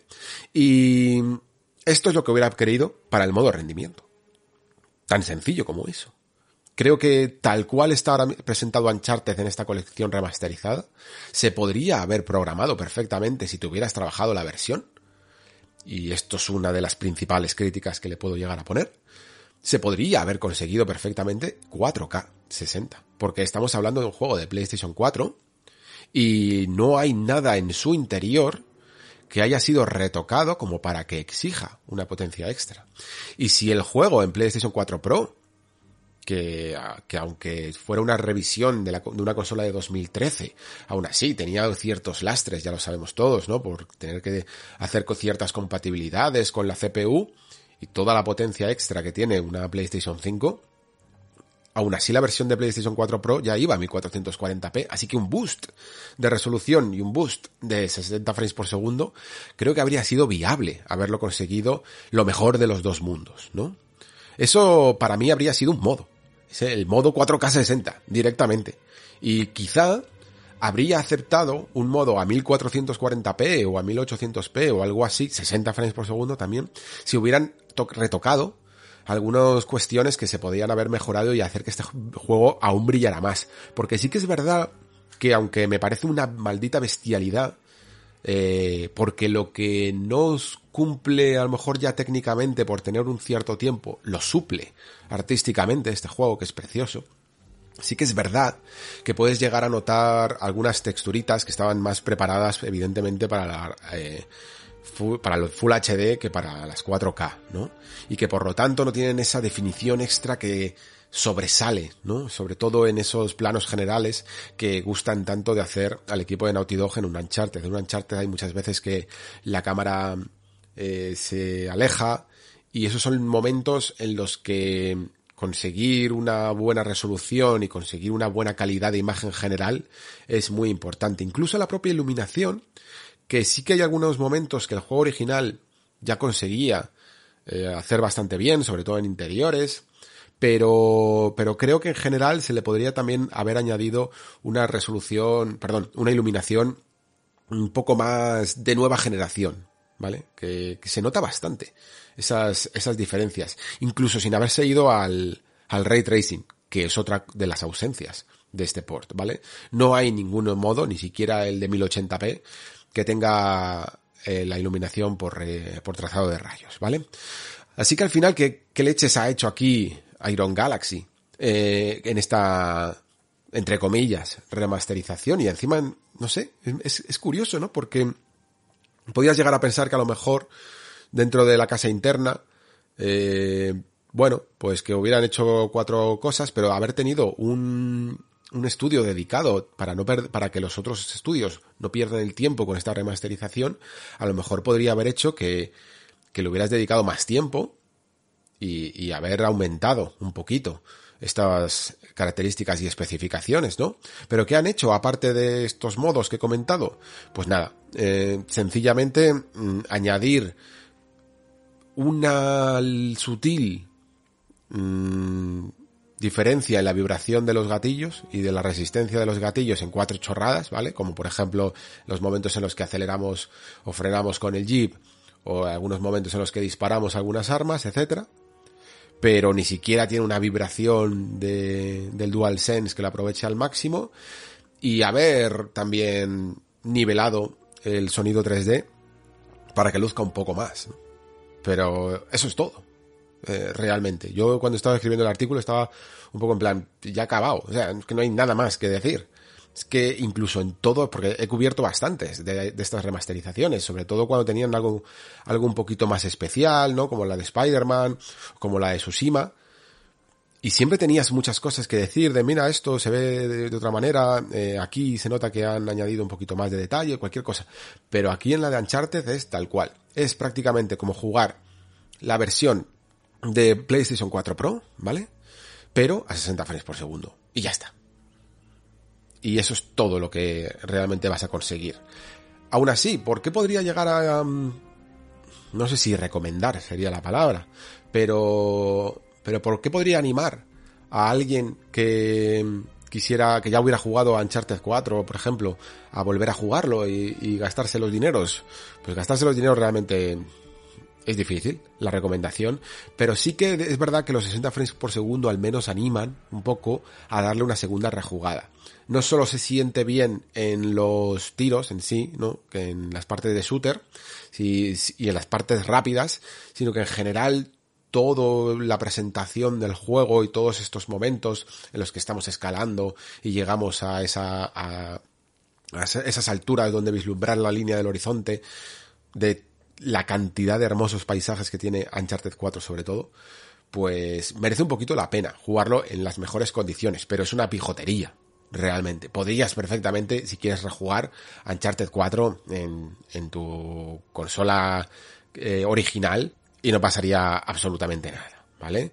Esto es más que nada una ligera comodidad, una excusa también, sirve como excusa para volver a rejugarlo animarte un poquito a rejugarlo y sobre todo para aquel que, a veces también se nos olvida que hay gente que o, no tuvo la consola porque eligió cualquier otra o sencillamente, que esto también se nos olvida mucho más todavía, que hay gente que crece y que cuando salió Uncharted 4, por ejemplo, salió en 2016. Eso significa que han pasado casi 6 años.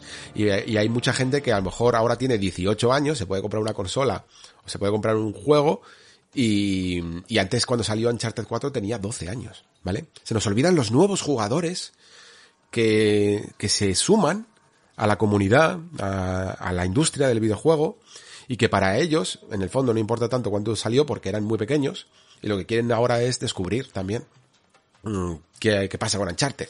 Y la verdad es que para mí, aunque Uncharted 4 sea el final de una saga, por ejemplo, creo que tiene hasta avisos de poder ser jugado perfectamente independientemente, aunque quizá hay ciertas referencias que pierdes, por supuesto, pero es que su su arco es tan en el fondo tan redondo que para mí merece la pena como carta de presentación de lo que es la saga. Porque aquí ya si queréis, después ya de, de haber cubierto más las novedades o las no novedades, podríamos hablar un poco de cada uno de ellos, ¿no? De Uncharted 4 el desenlace del ladrón y de Uncharted el legado perdido. Y sobre todo tengo muchas ganas de hablar de Uncharted 4. Porque Uncharted 4 es mi Uncharted favorito. Dentro de una saga que personalmente lo que me ocurre con ella es que es... No sé, es un poco no amor-odio, ¿vale? Pero sí que tiene como los ingredientes de un tipo de juego que a mí me puede llegar a gustar mucho porque es casi como lo que decíamos en su momento, ¿no? Es un Indiana Jones moderno, es ese buscador de tesoros. Eh, para mí es una atmósfera, un, un universo, un mundo que me atrae. Pero sí que es verdad que de la época que salió, mm, también supuso un poquito de... ¿Cómo decirlo? Em, de automatismo a ciertas mecánicas que a mí me gustaban mucho, sobre todo de los juegos de plataformas, ¿vale? Antes de Uncharted teníamos, pues, sobre todo, por ejemplo, Prince of Persia, pero los juegos también, donde la manera de navegar y la manera de, de eh, crear estas plataformas, por decirlo así, era mucho más manual. Y aún así con todo, yo recuerdo que Uncharted, el Drake's Fortune, el primer juego, el tesoro de Drake, que no sabía cómo lo habían traducido aquí, fue mi primer juego de PlayStation 3. Yo al principio tuve una 360 y luego cuando pillé la, la Play 3, la pillé con este juego de, de cabecera. Y fue, de hecho, casi el motivo, ¿no? Para que me pillara una PlayStation 3. Y en su momento me acuerdo que estaba todo el mundo bastante flipado con los juegos y con razón, ¿eh? con los juegos que había en 360. Y el primer Uncharted pasó un poquito desapercibido en ciertos círculos y yo lo defendí bastante como en plan, hostia, que este juego tiene algunos detallitos muy muy brutos, ¿eh? Y, pero aún así también es verdad que le notaba estas pequeñas cosas, que si un Uncharted, digamos, eh, lo cogemos y lo despiezamos y analizamos todas sus partes, realmente conformarían un juego que no sería de mi gusto. Mm, especialmente lo que os comento de las plataformas, pero no lo único porque la exploración en el fondo también es muy limitada, ¿no? las áreas en las que nos movemos no tienen más allá de ciertos coleccionables y secretos lugares en los que perderse y leer el escenario para saber por dónde avanzar, cómo ir construyendo casi un gran puzzle en el escenario. De hecho, los Tomb Raider que había por la época casi me gustaban más en este sentido, porque me gustaba mucho el momento de observación de la partida y de decir, espera, espera, sé que tengo que llegar allí, pero ¿cómo llego allí? Ir viendo un poco esa línea, dibujando en tu cabeza esa línea de lo que del recorrido que tendrías que llevar. Y ya no solo ese recorrido, sino ver que hay algunas piezas que no encajan y entonces se conforma un puzzle en el escenario para poder llegar allí. Eso eran cosas que hacían los, los Prince of y los Tomb Raider de la época aunque en algunas cosas estuvieran un poquito más limitados y en otras, muchas también, ortopédicos, ¿eh? que también tienen sus fallos, evidentemente pero esa exploración limitada de Uncharted me da un poquito de pena. Y sobre todo, un excesivo, sobre todo en el primer juego, en el primer Uncharted, que, era demencial, un excesivo gusto por los tiros. Eh, y no es Uncharted para mí esa franquicia en la que a mí, en la que más disfrute de disparar. Sí que estaba siempre ese momento gracioso en el que, por ejemplo, en Uncharted 4, ese momento en el que te estás rebozando por todo el barro, agarrado a la cuerda de, de un jeep, ¿no? de un camión, eh, mientras que estás ahí casi emulando a Indiana Jones en la primera película. Y en algún momento pues tienes que disparar y ahí queda bien, ¿no? Porque queda espectacular. Pero cuando se trata más de una especie de shooter por coberturas, no digo que sea malo, ¿eh? En absoluto. Y sé que si esto te lo pones en una dificultad alta, seguro que le vas encontrando el, el intríngulis al, al escenario Casi de la misma manera que ocurre, por ejemplo, con un Gears of War, ¿no? Que te exige muchísima más pericia y muchísima más visión táctica a la hora de flanquear a los enemigos, cuanto más, cuanto menos permisivo seas con él, ¿no? Con, el jugador, en el fondo. Y creo que a lo mejor Uncharted podría funcionar de esa manera, pero me, me pasa que si lo pongo demasiado alta la dificultad, me pierde, pierde un poco el ritmo, y este juego sí que es verdad que necesita un poquito más de ritmo, pero no son los tipos de disparos que a mí más, que yo más disfruto, ¿vale? Siempre que sucede una típica escena en la que de repente eh, te descubren o el escenario se llena de enemigos y empiezo a ver ya las coberturas, digo, vale. para mí es casi una escena de relleno un poco. No las, no las disfruto tanto como los momentos de observar el escenario y de ir saltando por ahí. Y sobre todo, lo que para mí es el verdadero pegamento de estos juegos, que es la historia. ¿Vale? Para mí estos juegos, de nuevo, volviendo a esa mesa donde hemos despiezado todas sus mecánicas y todos sus sistemas, no funciona tan bien si no llega a ser por este pegamento que es la historia. Y por eso, la trilogía original, aunque la disfruto, y me lo pasé bomba con Uncharted 2, y no tan bomba con Uncharted 3, mm, siempre me pareció que esa ligereza en, narrativa en su aventura no era suficiente, quizá, para que toda la experiencia fuera tan, tan increíble. Sí que es verdad que Uncharted 2, en su momento, el espectáculo era tan masivo y no estábamos tan acostumbrados a él que podía darte un poquito más igual, pero por ejemplo, ya llegando a Uncharted 3, incluso teniendo algunas de las escenas más de película, nunca mejor dicho, como esa del avión, necesitabas tirar de lo narrativo. Y Uncharted 4 tira de lo narrativo que da gusto. Uncharted 4, de hecho, lo disfruté mucho la primera vez y esta segunda lo he disfrutado casi tanto o más, porque he podido, mm, sabiendo ya la historia, fijarme en muchas más cosas. Y funciona como un reloj. Este juego funciona como un reloj.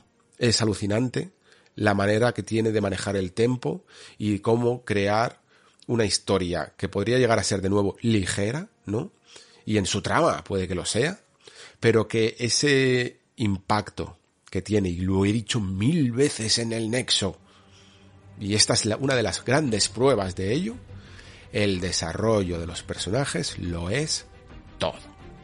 Es importantísimo y tiene y, y, crea un peso que es el que hace que te importe todo lo que ocurre. Porque te importa el conflicto de Nathan, te importa el conflicto de su hermano y te importa incluso el de hasta el de Elena. Es que es que todo funciona muy bien porque todos los personajes se retroalimentan y, hacen que sus acciones incidan y tengan consecuencias en las de los demás. Y es alucinante. Y sobre todo, en esta última manera que tengo de explicar esto, aunque siempre en el fondo he hablado de ello, de, ir un poco más, de rascar la superficie y de ir un poco más eh, a profundizar en los temas que tratan los videojuegos, lamentablemente, como siempre digo, creo que muchos juegos se conforman, y ojo, no es una crítica completa, ¿vale? Muchos juegos tienen todo el derecho del mundo a quedarse con solo esto, con una historia eh, que no intente ser más que lo que cuenta, ¿vale? Una trama que es la que dirige la acción y poco más. Pero a mí me gusta mucho cuando se intuyen ciertos temas eh, debajo de, de, toda esta capa que es el, el argumento, ¿no? Y Uncharted 4 lo tiene, lo tiene sin duda. Mm, me cuesta mucho explicar esto sin spoilers, aunque sea un juego de hace, como digo, 5 o 6 años. Y aún así lo voy a, lo voy a intentar, sin spoilers y espero que me salga más o menos bien. Yo creo que sí. A ver cómo le explico esto. Eh, mirad, por ejemplo, en los últimos años, bueno, sobre todo el último año y medio o así, cuando nació, desde que nació mi hijo, pero ya lo notaba desde hace, desde hace un tiempo, mm, que he tenido que tomar ciertas decisiones, ¿vale? No son ciertas, son problemas de primer mundo, ¿vale? En el fondo, pero Sí que es verdad que alguien como yo, por ejemplo, que siempre ha sido bastante amante de géneros como el JRPG, género muy dado a durar ya no solo lo que duraba antes, que antes no duraba tanto, joder, pero ahora juegos de 100 horas, 80, 100 horas, son casi la media de lo que te puedes encontrar en, en una historia así, sobre todo como te quieras liar a hacer algunas misiones más, eh, etcétera, etcétera, ¿no? Sabéis que, por ejemplo, hay una saga que a mí particularmente siempre la defiendo mucho y creo que, que poco a poco va consiguiendo un poco de notoriedad, pero siempre es bueno seguir mencionándola, ¿no? Porque para que más gente la conozca, que es eh, la saga Trails, de las que hay pues los Trails in the Sky, los Trails of Cold Steel y el Trails from Zero, que va a salir ahora por fin en PlayStation 4 pero en, versión en inglés, eso sí, pero bueno, eso casi es hasta una buena noticia, teniendo en cuenta lo difícil que son algunas traducciones. Pero la cuestión es que a mí, por ejemplo, estos, eh, estos últimos, el Trails from Zero y el Trails of Azure, que son dos de, esta larguísima saga que no he jugado y que serían los siguientes que debería de jugar para poder continuar, eh, llevo retrasando el ponerme, el poder ponerme con ellos bastante tiempo, ¿no? Porque 100 horas de mi vida suponen ahora mismo mm, bastante esfuerzo suponen eh, sacrificar muchas cosas y entre ellas probablemente el tiempo que paso con mi hijo y el tiempo que paso con, en el fondo con mi familia, ¿vale? Y eso significa, pues, que tienes que tomar ciertas decisiones, ¿no? Digamos que madurar en el fondo, también, dentro de lo madurar entre comillas, o crecer, o llamémoslo como queráis, eh, significa tener ciertas responsabilidades, ¿no? Y significa también elegir que algunas de las cosas que más te gustan, no hacerlas por otras que te gustan aún más. ¿No? Ya no se trata de decir, bueno, ¿qué me gusta que no? Me dedico a mis hobbies y a mis aficiones. Se trata de que ya no puedes con todo, porque hay otras cosas que eliges voluntariamente, incluso aunque esas cosas a veces sean un poco sacrificadas, ¿no? Porque no siempre es, ultra felicidad eh, con, con la familia, con tu hijo, ¿no? También tiene momentos en los que te puedes llegar a desesperar. Pero es forma parte de tu felicidad y de lo que entiendes tú por felicidad y de lo que quieres tú aspirar también como ser humano. Y por eso eliges no jugar a Trails from Zero. Eh, de hecho, para mí es como, como que tengo la esperanza de que algún día pueda ¿no? eh, hacerlo, pero realmente no sé cuándo va a ocurrir. No es que lo descarte del todo, pero no sé cuándo va a ocurrir. A lo mejor hay algunas vacaciones que se me chafan y no puedo salir y lo máximo que puedo hacer es estar todo el día sin trabajar aquí en casa. Eh, puede pasar, evidentemente. Pero, pero mm, generalmente significa rechazar esas cosas, ¿no? Y cuando jugaba Uncharted 4, ya me di cuenta la primera vez, pero creo que esta vez, siendo padre, eh, de alguna manera también me ha aflorado de otras formas su, historia. Sencillamente, con, y esto no es spoiler, porque creo que una de las imágenes más vistas de, del principio casi de, de Uncharted 4 es ese momento que para mí ya casi es icónico de la industria del videojuego, ¿eh? lo digo de verdad. De la mirada perdida de Drake a ese cuadro, ¿no? Soñando con un pasado o con una probabilidad de futuro que ya no que ya no es para él, ¿no? Que de la que ya no participa. Ha dejado un poco atrás toda esa vida mm, aventurera eh, o vida de ladrón, más bien, más que aventurera, vida de ladrón, ¿no? Y ahora pues pueda tener otro tipo de aventuras más familiares, más de, del día a día, ¿no? De la costumbre y de la rutina, pero que no tienen que ver con recuperar eh, o robar más bien tesoros perdidos y enfrentarse a mercenarios y a todo tipo de piratas. Y aún así él anhela, aunque está feliz con Elena, ¿no? En su casa, eh, jugándose quien, al Crash Bandicoot quien friega los platos, pero no puede evitar seguir mirando ese cuadro, ¿no? Y yo, ese cuadro es también muchas de nuestras aficiones. Yo he puesto, por ejemplo, el ejemplo de los JRPGs, pero no es solo evidentemente eso, significa muchas cosas, significan pues horas de lectura o de poder verte eh, un maratón de series o de poder quedar más tiempo con los amigos o viajar o cualquier cosa, ¿no? Eh, es esa especie de sacrificio de la madurez. Y este juego lo representa increíblemente bien. Increíblemente bien. Porque, de hecho, si tuviera que, decir en una palabra de qué trata Uncharted 4, yo creo que esa palabra sería la confianza. ¿Vale? Drake, en el fondo, y por eso existe el videojuego, que además es la, la ironía, ¿no? O sea, si, si Nathan Drake se quedara en su casa y no se sintiera del todo un poco cautivado también por, por la aventura y también por la excusa un poco de, de la llegada de su hermano que lo desestabiliza todo, no habría juego, en el fondo, ¿no? Pero aquí lo importante quizá es cómo al final él decide hacer esto eh, con respecto a las obligaciones que tiene con respecto a Elena.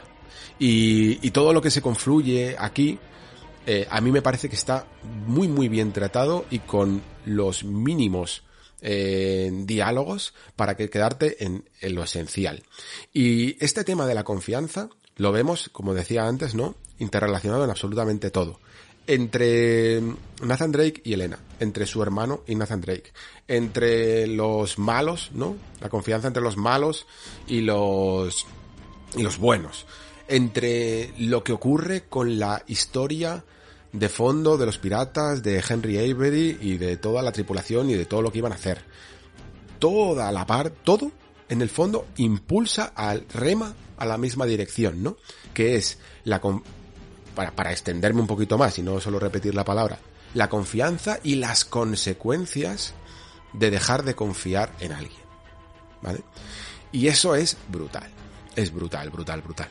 Yo creo que um, Uncharted 4 comprendió y, la, y por eso en el fondo, aunque en su momento sabéis que este juego tuvo muchos problemas, que hubo una especie de cambio de dirección de por medio, hubo eh, hasta cambio de guionista, ¿no? Porque estaba Amy Heining eh, tratando esta cuarta entrega y después, digamos que tomó el pulso Neil Druckmann y el otro director que ya no me acuerdo cómo se llama, eh, lo tenía por aquí además, mm, Bruce Staley, aquí está. Bueno, pues en este cambio de dirección yo creo que le sentó súper, súper bien a, a la saga. Porque de la misma manera que antes os decía que todas estas piezas del puzzle que conforman un Uncharted sin, el, sin la narrativa no pegan igual, no casan igual, no funcionan igual. La trilogía original funciona a un nivel muy ligero, que de, que de nuevo después volveríamos a ver repetido un poco en este legado perdido, ¿no? Pero se nota ese plus de ese premium que tiene Uncharted 4 porque todo te importa. De repente, todos los personajes, sus implicaciones, eh, lo que se están jugando, las cuestiones por las que están haciendo lo que hacen, te interesa muchísimo más. Y se, y se nota en cada, en cada, en cada nivel. Porque todo, todo nivel, por mucho que sea, pueda ser un poquito más aventurero, un poquito más de acción, un poquito tal, da igual donde estés, en el fondo siempre tiene un espacio para poder hablar de estos temas, para poder tener un momento en el que mm, los dos hermanos hablan del pasado o, se empiezan a anticipar ciertas consecuencias de las decisiones que han tomado. Todo, todo funciona y todo lo pega esta trama. Creo que mm, hicieron bien por eso. lamentablemente, eh, yo no quiero, no deseo el mal a ningún guionista, evidentemente, pero creo que Emi Geni tuvo una trilogía para demostrar y, la, he, y he visto también ciertos trabajos que ha hecho aparte de Uncharted y creo que ha tenido tiempo para demostrar que puede hacer alguna historia más allá de la clásica historia del videojuego y sin embargo no la ha hecho. Es una tía que tiene un pedigrí dentro de la industria de muy buena guionista y de nuevo no quiero discutirlo, pero no veo que se implique de la manera que Dragman hace en sus obras. Y el sello de Dragman para mí no se trata tanto de incluso de la propia factura y de lo bueno que son sus juegos, y de lo bien que se ven, lo espectacular que son y bla bla, sino de esa forma de entender los conflictos humanos, que se ven en todas sus obras, como digo. Todas tratan de un tema. Y todos aprovechan e intentan que siempre, aunque haya clásicas cosas de videojuegos, ah, pues mira, en The Last of Us hay casi zombies, ¿no? Uncharted, muchos tiros, muchos saltitos y muchos tesoros. Pero consigue estas fórmulas muy de videojuego y las sabe mezclar bien, las inunda de narrativa, las inunda de conflictos que hablan de la condición humana. Y es tan sencillo y tan difícil como eso. Para mí, esa es la grandeza en el fondo de la nueva Naughty Dog. Y por mucho que Naughty Dog creciera con los primeros Uncharted, para mí la explosión fue en el fondo el primer de Last of Us, ¿no? Y después, seguida de este Uncharted 4 y continuada con The Last of Us 2. Y de aquí al infinito, vamos. O sea, a partir de ahora ya no me importa en el fondo despiezar estos juegos. No pienso en ello. No pienso si, si son más afines a mi gusto como jugador, porque siempre me aporta el conjunto una cosa que muy pocos juegos lo hacen. Lo repito de nuevo. Mm, intentad escarbar, como estoy aquí yo de una manera un poco farragosa, porque no me quiero meter demasiado en spoilers y tal, pero intentar escarbar en otros juegos a ver si son capaces de hacer tanto con tan poco. Porque Uncharted 4 es un juego que no dura tampoco excesivamente, de hecho hasta se puede hacer un poco demasiado largo, y tiene poquitos bits narrativos, y sin embargo los aprovecha al máximo. Al máximo. Y luego hay otros juegos que duran 100 horas, 80 horas, son juegos de rol con mil misiones, y, ves que no todo el contenido tiene, tiene un sentido, ¿no? Que muchas veces está sencillamente por rellenar. Creo que más gente debería de fijarse no solo en la espectacularidad que consigue Naughty sino en la sensibilidad que tiene el estudio y sus autores a la hora de en el fondo, muchos de los que estamos aquí, y sobre todo cuando consumimos historias, lo hacemos para reflejar un poco el alma humana y ver qué hay detrás, ¿no? De nuestras inseguridades y de nuestras formas. Yo por qué puedo evocar mi vida o, cosas, conflictos, aunque sean chorradas, de, mi vida personal en, el, propio conflicto, en este caso de Nathan Drake. Porque está bien escrito, porque al final todos, independientemente de, de, que, de cuál sean nuestras circunstancias, no hace falta ser un aventurero, no hace falta que ni un ladrón, ni un, ni un pirata, mm, pero sí que entendemos lo que significa el conflicto de darse cuenta de que la vida es demasiado corta para hacer todo lo que uno quiere. Y de que muchas cosas que nos gustaban antes ya no podremos, ya no volverán. Y esa especie de nostalgia extraña que vives cuando Drake en su ático se pone a jugar con una pistola de juguete, emulando sus grandes hazañas, ¿no? Porque, es un sentimiento muy compartido, muy fácil de sentirse reflejado en la ficción. ¿Con cuántos juegos podemos decir esto? Pues lamentablemente con menos de los que me gustarían, que no digo que no haya por ahí muchos juegos que lo hacen, ¿eh? Es una forma de conmover al jugador a la vez que le entretiene, porque el entretenimiento de Uncharted 4 es alucinante No solo evidentemente por los gráficos, sino porque todo el ritmo que consigue su acción es brutal. De hecho, antes, un tanto injustamente, decía que, que su exploración tan cerrada no era lo que me gustaba a mí de este tipo de juegos, pero sin embargo, a veces le funciona muy bien este tipo de exploración para el hecho de, de, conseguir este ritmo tan, tan loco, de tren desbocado que consigue en algunos momentos, ¿no? Y esos momentos, a mí personalmente, por ejemplo, lo digo así para que cale más, casi, me casi que me han arruinado el cine de acción. Porque, ¿para qué leches voy a ver una película de acción y a unos personajes en pantalla dando saltos? Si puedo hacerlo yo en un Uncharted con el mismo nivel de espectáculo y sintiéndolo más vivo y más interactivo que nunca. Y aún así, ¿eh? disfruto de, de algunas películas, ¿eh? que luego me veo la, la trilogía de John Wick y me vuelvo loco eh, y, y, me encanta. Pero sí que es verdad que no tiene nada que envidiarle a esos, a esos momentos, ¿no? Que verdaderamente alucinas de lo bien conseguido. Es como que nunca se, nunca se agota el acto de hacer que Nathan Drake cuelgue de una cornisa que se va a caer. Lo utilizan 20.000 veces. Se podrían contar las veces que en los 4 o 5 juegos que hay de Uncharted. Eh, se cuelga de una cornisa que en, un, que en el último momento se rompe y se cae a la de abajo o algo así, o que justo cuando salga se rompe la cornisa y saldrían 100 en todos los juegos, ¿no? Y solo, solo en un Uncharted puedes tener 20 veces que ocurre eso. Y todas funcionan. Todas. Es increíble. ¿Cómo leches lo hace? Para que sepas exactamente que esa cosa se va a caer en el momento en el que saltes y te dé igual porque está perfectamente bien hecho.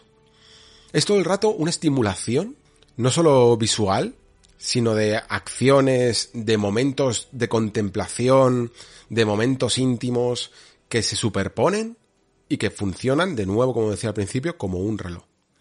Es increíble. Y que este juego ya tenga 5 o 6 años y, es que no ha envejecido ni, ni una pizca. No envejecido nada. Se juega perfectísimamente mejor que muchos títulos que saldrán este año. Y eso es digno de, elogio. ¿eh? Así que es curioso cómo funcionan nuestros gustos, ¿no? De un juego que si lo despiezo realmente no me motiva su forma de ser, porque nunca voy a realmente a defender un juego cuyos saltos son prácticamente automáticos, ¿no? Siempre prefiero un poco más la manualidad de las acciones, ni una, ni una exploración muy cerradilla, ¿no?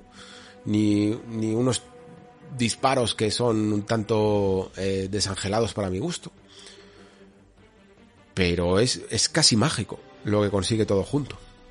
Y, no puedo, y no puedo, creo, decir nada mejor de, de este, de este Uncharted 4. Es, es uno de los mejores juegos de la anterior generación, ¿eh? Y creo que en el fondo se le olvidó un poquito, eh, se, se, dejó un poco de lado, porque al salir en 2016, un tanto pronto a lo mejor, eh, siendo además una cuarta entrega, luego, luego fue cuando salieron grandes pesos pesados, ¿no? Después tuvimos ese 2017, eh, salió después eh, Breath of the Wild, salió God of War, salieron algunos de esos grandes juegos que después se recuerdan, sí que es verdad que en 2015 salió Bloodborne y, y The Witcher 3, pero se quedó un poquito como más alejado, no sé si os acordáis que por ejemplo en ese top de los mejores juegos de la anterior generación, eh, creo que llegó bastante alto, pero no fue, creo, ni top 5, ni top, no sé si llegó al top 10. Y aún así, es que de verdad que es uno de los grandes de, de PlayStation 4. Consigue una montaña rusa de todo lo bueno que te puede ofrecer este, este pequeño género de la acción-aventura directa. Em, mezclado además con mucho intimismo, que es importante. Y sí que es verdad que hay algunos momentos que ese ritmo se puede llegar a perder. Yo recuerdo que la última, el último tramo antes de llegar al final, incluso sí, casi llegando también al final, estabas ya un poquito fatigado. Sobre todo si lo juegas un poco rápido, notas como que aunque el escenario sigue siendo alucinante, pero ya tienes ganas de que acabe. Tienes ganas ya de saber un poco qué pasa al final, cómo se va a solucionar un poco todos los temas, y notas que la magia se está evaporando y que deja de, no deja de ser otro escenario más y otro escenario más. Creo que quizá esto sucedió porque en esa época sobre todo había una especie de estigma de nuevo con el hecho de que los juegos eran demasiado cortos y un juego en PlayStation 4 de primera hornada y a su precio de lanzamiento no te podías permitir que durara 10, 12 horitas. Tendría que llegar al menos a las 16, 18, ¿no? O alguna cosa así. Eh, que si vas lento en este juego mínimamente es lo que te puede durar. A lo mejor si vas más rápido, pues, pues no. Pero si te pares un poco a mirar, eh, a buscar o lo que sea, pues al final es lo que te puede durar. Y sí que, sí que se nota, al igual que un poco también de las tofas parte 2, que hay unos ciertos niveles que, joder, es que están bien hechos y no se puede decir que sean relleno, ¿vale? Pero que sí que atacan al ritmo tan frenético y tan bueno que consigue casi todo el restante del juego. Eso es lo máximo que le podría realmente decir, ¿no? Eso y que para mí, evidentemente, los tiros siempre sobran un poquito más. En este título, yo algunas veces he bromeado diciendo que, que es el mejor Walking Simulator de, de, de, la historia, ¿no? Porque realmente parece que los tiros están hechos un poquito para esto, para mm, justificar mecánicas que son afines al público masivo cuando no necesitaría tantos, en el fondo. Creo que aunque es verdad que es un juego de acción y, por lo tanto la parte de disparos puede llegar a ser, pero hay algunos momentos en los que te consume eh, tanto disparo. Y al menos creo que Uncharted 4, eso sí, lo equilibra mejor que su trilogía original, que para mí era un tanto más exacerbada con esto. Vamos, que un juego casi redondo. Eh, y si, y evidentemente, si no lo habéis jugado, es que no sé qué estáis esperando. Puede que no sea santo de vuestra devoción, pero creo que se tiene que reconocer, al menos, que, que hubo aquí un cambio brutal también en, en Naughty Dog, eh, mejorando también lo que había hecho la, la saga en PlayStation 3 y siguiendo ese camino marcado por el primer de las tofas. Y luego ya para concluir un poquito, eh, tenemos también Uncharted el legado perdido, que yo lo cogí con muchas ganas, porque también venía de este juego alucinado, eh, y también molaba tener a otros personajes y ver un poco cómo expandían todo el tema de, de los personajes eh, más allá de Nathan Drake. Y que claro, llamándose el desenlace del ladrón, pues quizá este podría llegar a ser uno de los futuros, ¿no? De la, de la franquicia. Y curiosamente, curiosamente me dejó un poquito, o sea, no me dejó con mal sabor de boca, pero sí que es verdad que no fue lo mismo que jugar en Uncharted 4, ¿vale? ¿Por qué? Porque ese pegamento que hablaba antes de la historia no es tan efectivo. La historia de Uncharted, el legado perdido, es que yo ya ni la recordaba. Mientras que la de Uncharted 4 me acuerdo perfectamente, me acordaba perfectamente. La del legado perdido es que la tenía completamente olvidada, porque en el fondo no hay mucho que rascar. De nuevo, volvemos aquí a, a, la, a la superficie, a la capa superficial y más literal, en la que sí tenemos a Chloe y, y Nadine yendo a por otro tesoro, a por este cuerno, enfrentándose a uno de estos señores de la guerra, llamémosle, o, como quieran ser, que no tienen mucha mayor trascendencia y personalidad, y sí que en algunos momentos sí que es verdad que el, juego que prácticamente sucede en la India, eh, con, con Chloe hablando a veces de un poco de su padre, ¿no? Y de cómo fue criada y cómo fue educada y tal, sí que podrían haber tirado un poquito más por ahí, pero no terminan de redondearlo. No, no notas que haya dibujados arcos de personajes en Chloe Fraser y Nadine Ross. No notas que haya un conflicto interno que superar a medida que van avanzando en ese conflicto externo que es la trama. Y todo esto se nota mucho más en una segunda partida, donde he notado más fricciones, donde he notado incluso más imperfecciones en el diseño de niveles, porque hay cosas que es muy difícil analizar el diseño de niveles de un Uncharted, ¿eh? os lo digo de verdad. Incluso aunque parezca que sea un pasillo muy bien eh, maquillado y todo esto, notas, no sabes muy bien cómo, pero sí que notas como por ejemplo en un Uncharted 4 te mantienen siempre interesado, aunque simplemente estés moviendo el stick para arriba eh, y para los lados, mientras que Drake va escalando Y mientras, y mientras en el, el legado perdido te das cuenta de que hay muchos momentos en los que funcionan igual. Está Chloe escalando, una montaña muy bonita o una torre muy bonita, igual que en Uncharted 4, y sin embargo algo no funciona exactamente igual. Y digo, ¿por qué? ¿Por qué no funciona exactamente igual? Y a veces te das cuenta, si te paras un poquito a pensarlo, jugándolos tan de seguido, además, se nota más que, que la primera vez que los, que los jugué, que por ejemplo hay momentos, acciones que haces con el mando, que te notas que que sí, que no son muy complicadas, pero que en Uncharted 4 estaban más planificadas. Pues mira, esta, esta torre no siempre es darle para arriba. Es ahora hay que saltar por aquí, ahora hay que engancharte por el gancho por allá, ahora hay que meterte por dentro, ahora hay que saltar, ahora hay que buscar la siguiente plataforma. Y, y en el legado perdido me han ocurrido dos cosas. En algunos momentos no estaba tan bien indicado el, el siguiente salto que tenía que dar y me perdía, me hacía un poco de lío con el escenario. Esa forma tan sutil que tiene Naughty Dog de indicarte a veces colorearte, ¿no? El, el camino o, colocarte la cámara de maneras eh, creativas para que sepas hacia dónde te tienes que dirigir y ese ritmo se acelere y siga constante y siga fluyendo, en el legado perdido a veces se pierde. Y en otras ocasiones incluso sencillamente darle para arriba. Me he visto muchas veces dándole el stick y dándole al saltito, pim pam, pim pam, pim pam, y escalando torre para arriba, para arriba, para arriba. Mucho menos creativo y menos variado que lo que veía en Uncharted 4. Si a todo esto le sumamos que creo que el juego se utilizó también un poquito como experimento para eh, ver qué tal funcionaba con la saga Uncharted, todo el concepto del mundo abierto, que ya se había más o menos hecho un mini mini experimento en el Madagascar de Uncharted 4, pero aquí en el legado perdido te ponen una zona un poquito más grande todavía y más libre, con una agencia para moverte entre torres y hacerlas de la forma que tú quieras, ¿no? Y en el orden que tú desees.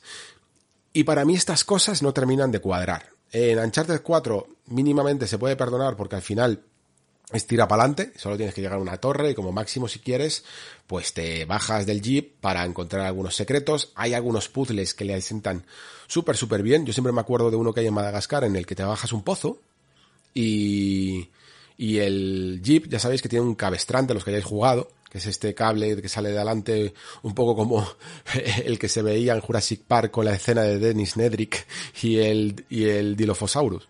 Bueno, pues ese cabestrante con el que sirve para tirar al jeep hacia arriba en algunos lugares donde patina, se puede utilizar de formas creativas, ¿no? Y hay una en el que te bajas a un pozo y tienes que tirar una viga y por lo tanto bajas al pozo con el cabestrante, con el cable. Y esa física que luego me habría gustado que se utilizara incluso más en, The Last of Us Parte 2, que hay algún puzzle también con cuerdas, me pareció muy muy original. Y este tipo de cosas, que son casi como misiones secundarias integradas sin necesidad de un diario y de que queden bien establecidas, sí que me gustaron de Uncharted 4. Pero creo que eso se perdió en el legado perdido y se suplió con un territorio sencillamente más extenso y decidir un poco el orden de las torres que tú quieres, eh, y perder ese ritmo en el camino por el territorio tan extenso, ¿no? No tenía mayor trascendencia. En fin, que es un juego que aún así no se le puede criticar mucho más, ¿eh? Es un juego bueno, entretenido, mmm, sigue siendo espectacular, sigue siendo precioso, pero sencillamente no funciona todo ese conjunto al mismo nivel que la saga principal. Y tampoco pasa nada, oye que es que al final, al fin y al cabo, esto se trata más bien de esta especie de expansión o de standalone que no tiene que ser el referente. Simplemente es, bueno, pues a ellos les sirve para aprovechar y experimentar con nuevas mecánicas, a ver si funcionan o no. Y a nosotros nos sirve pues para seguir jugando un poquito más Uncharted, que había algunos escenarios que molaban. Todo el principio de India por los tejados es bastante espectacular y luego toda la parte de la selva, pues estaba bastante bien es entretenido y poco más, pero sí que se nota el cambio de dirección, ¿eh? de, de, estos dos tipos, eh, Neil Druckmann y Bruce Staley, como comentaba antes. Al bueno de Escape, que terminó dirigiendo después de, de, este legado perdido, terminó supliendo también la, la dirección de, de la, del juego de los Vengadores, este que salió un poco terrible, pues yo personalmente creo que todavía le faltaban tablas. ¿Vale? Para ponerse, para ponerse con una saga como Uncharted. Y al fin y al cabo, el que tiene que realmente superar el listón de Uncharted, 5, de Uncharted 4 no es el legado perdido, sino, ya lo he dicho, Uncharted 5, ¿vale? Y eso, espero que lo veamos en esta generación.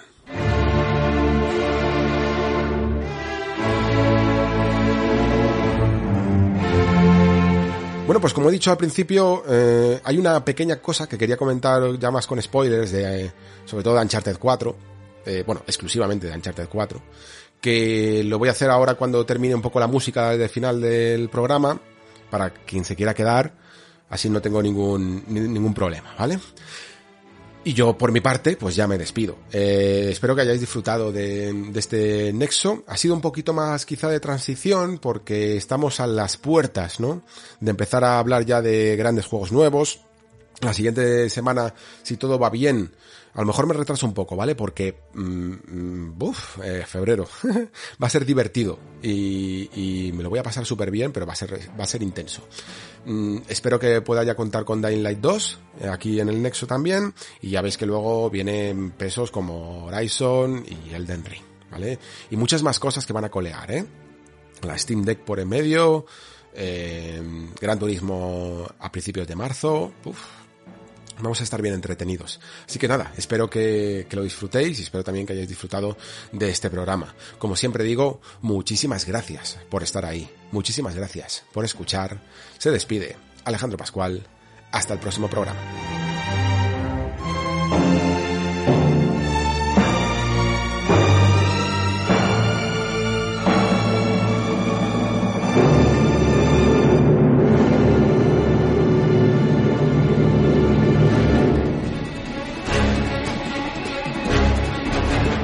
Bueno chicos, si estáis escuchando esto es porque queréis eh, expandir un poquito más esas reflexiones sobre Uncharted 4 eh, ya con spoilers, ¿vale? Y sobre todo me refería, si lo habéis jugado evidentemente estáis escuchando esto, me refería a ese epílogo. Eh, el epílogo de Uncharted 4 me flipa, me gusta muchísimo, porque realmente es el final del juego, ¿vale? Es la... no es una guinda, es algo en el fondo muy necesario porque ya no solo te hacen esa, digamos, gran revelación de, de que Elena y Nathan tienen una hija, ¿vale? Que en el fondo, para lo que es la justificación de la historia, no es necesario, ¿vale? No necesitas decir, oye, mira, es que tuvieron un hijo y tal, porque no influye. Digamos que el juego cierra bien sabiendo que ellos terminan de nuevo juntos, que que, abandonarán un poquito ya esta vida de ladrones y esta vida de búsqueda de tesoros de maneras ilegales eh, por el mundo, y, pero sí que sirve bien para ver cómo lo hacen, ¿no? Y te das cuenta de que, de, de una especie de, mm, como dirían los ingleses, de silver lining, ¿no? De, de ventana para, de ventana que se abre, eh, de sus vidas, porque aunque la madurez y aunque el sentar la cabeza a veces sea para todos nosotros un poquito obligatorio, eso no significa que no nos divertamos por el camino.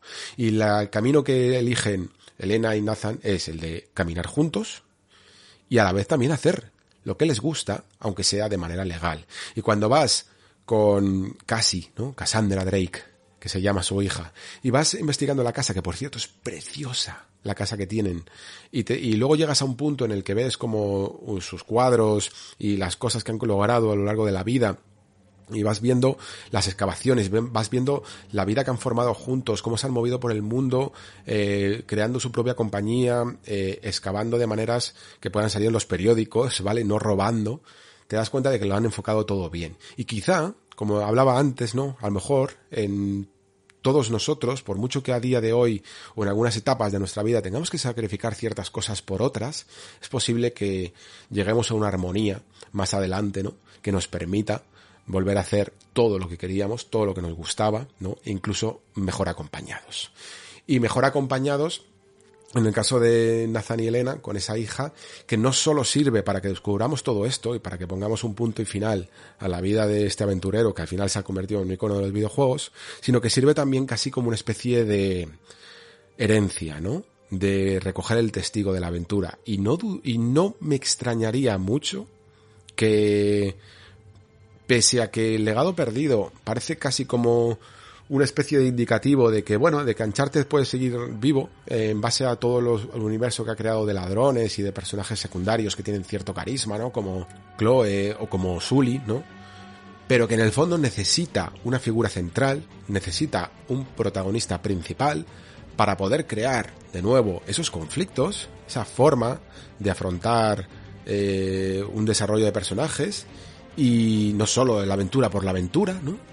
Y esa perfectísimamente podría ser esta Cassie Drake, esta Cassandra Drake que lleva el nombre de la madre, ¿no? De, de Nathan.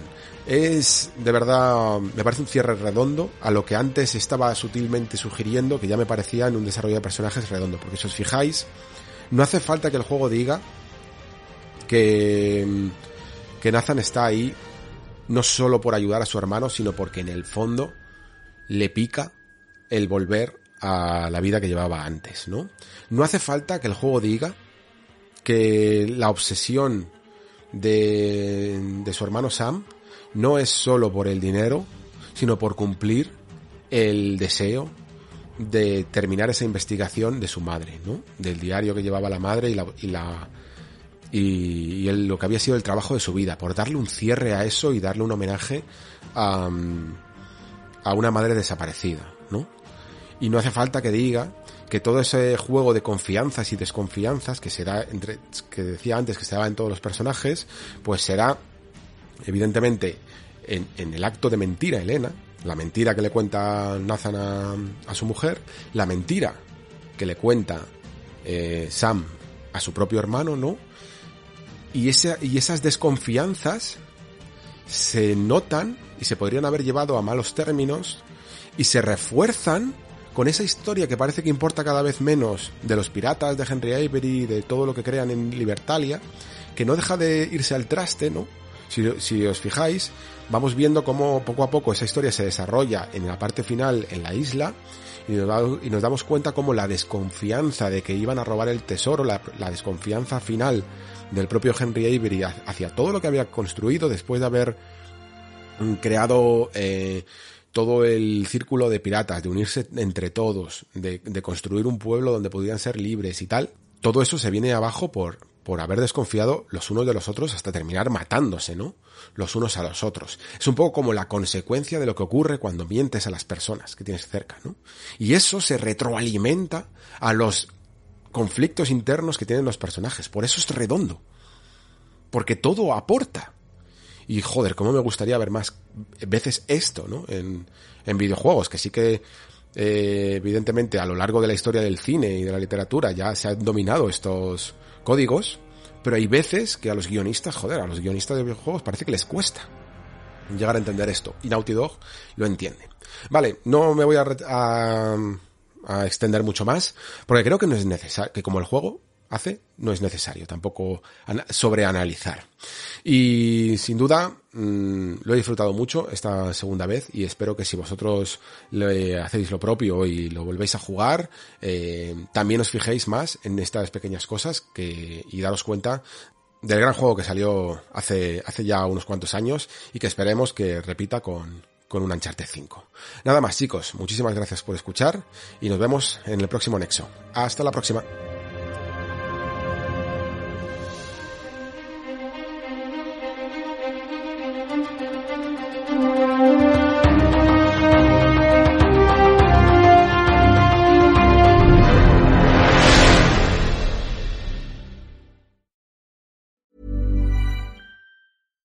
Deserves the best, and there's no better place to shop for Mother's Day than Whole Foods Market. They're your destination for unbeatable savings, from premium gifts to show-stopping flowers and irresistible desserts. Start by saving 33% with Prime on all body care and candles. Then get a 15-stem bunch of tulips for just $9.99 each with Prime. Round out Mom's menu with festive rosé, irresistible berry chantilly cake, and more special treats. Come celebrate Mother's Day at Whole Foods Market.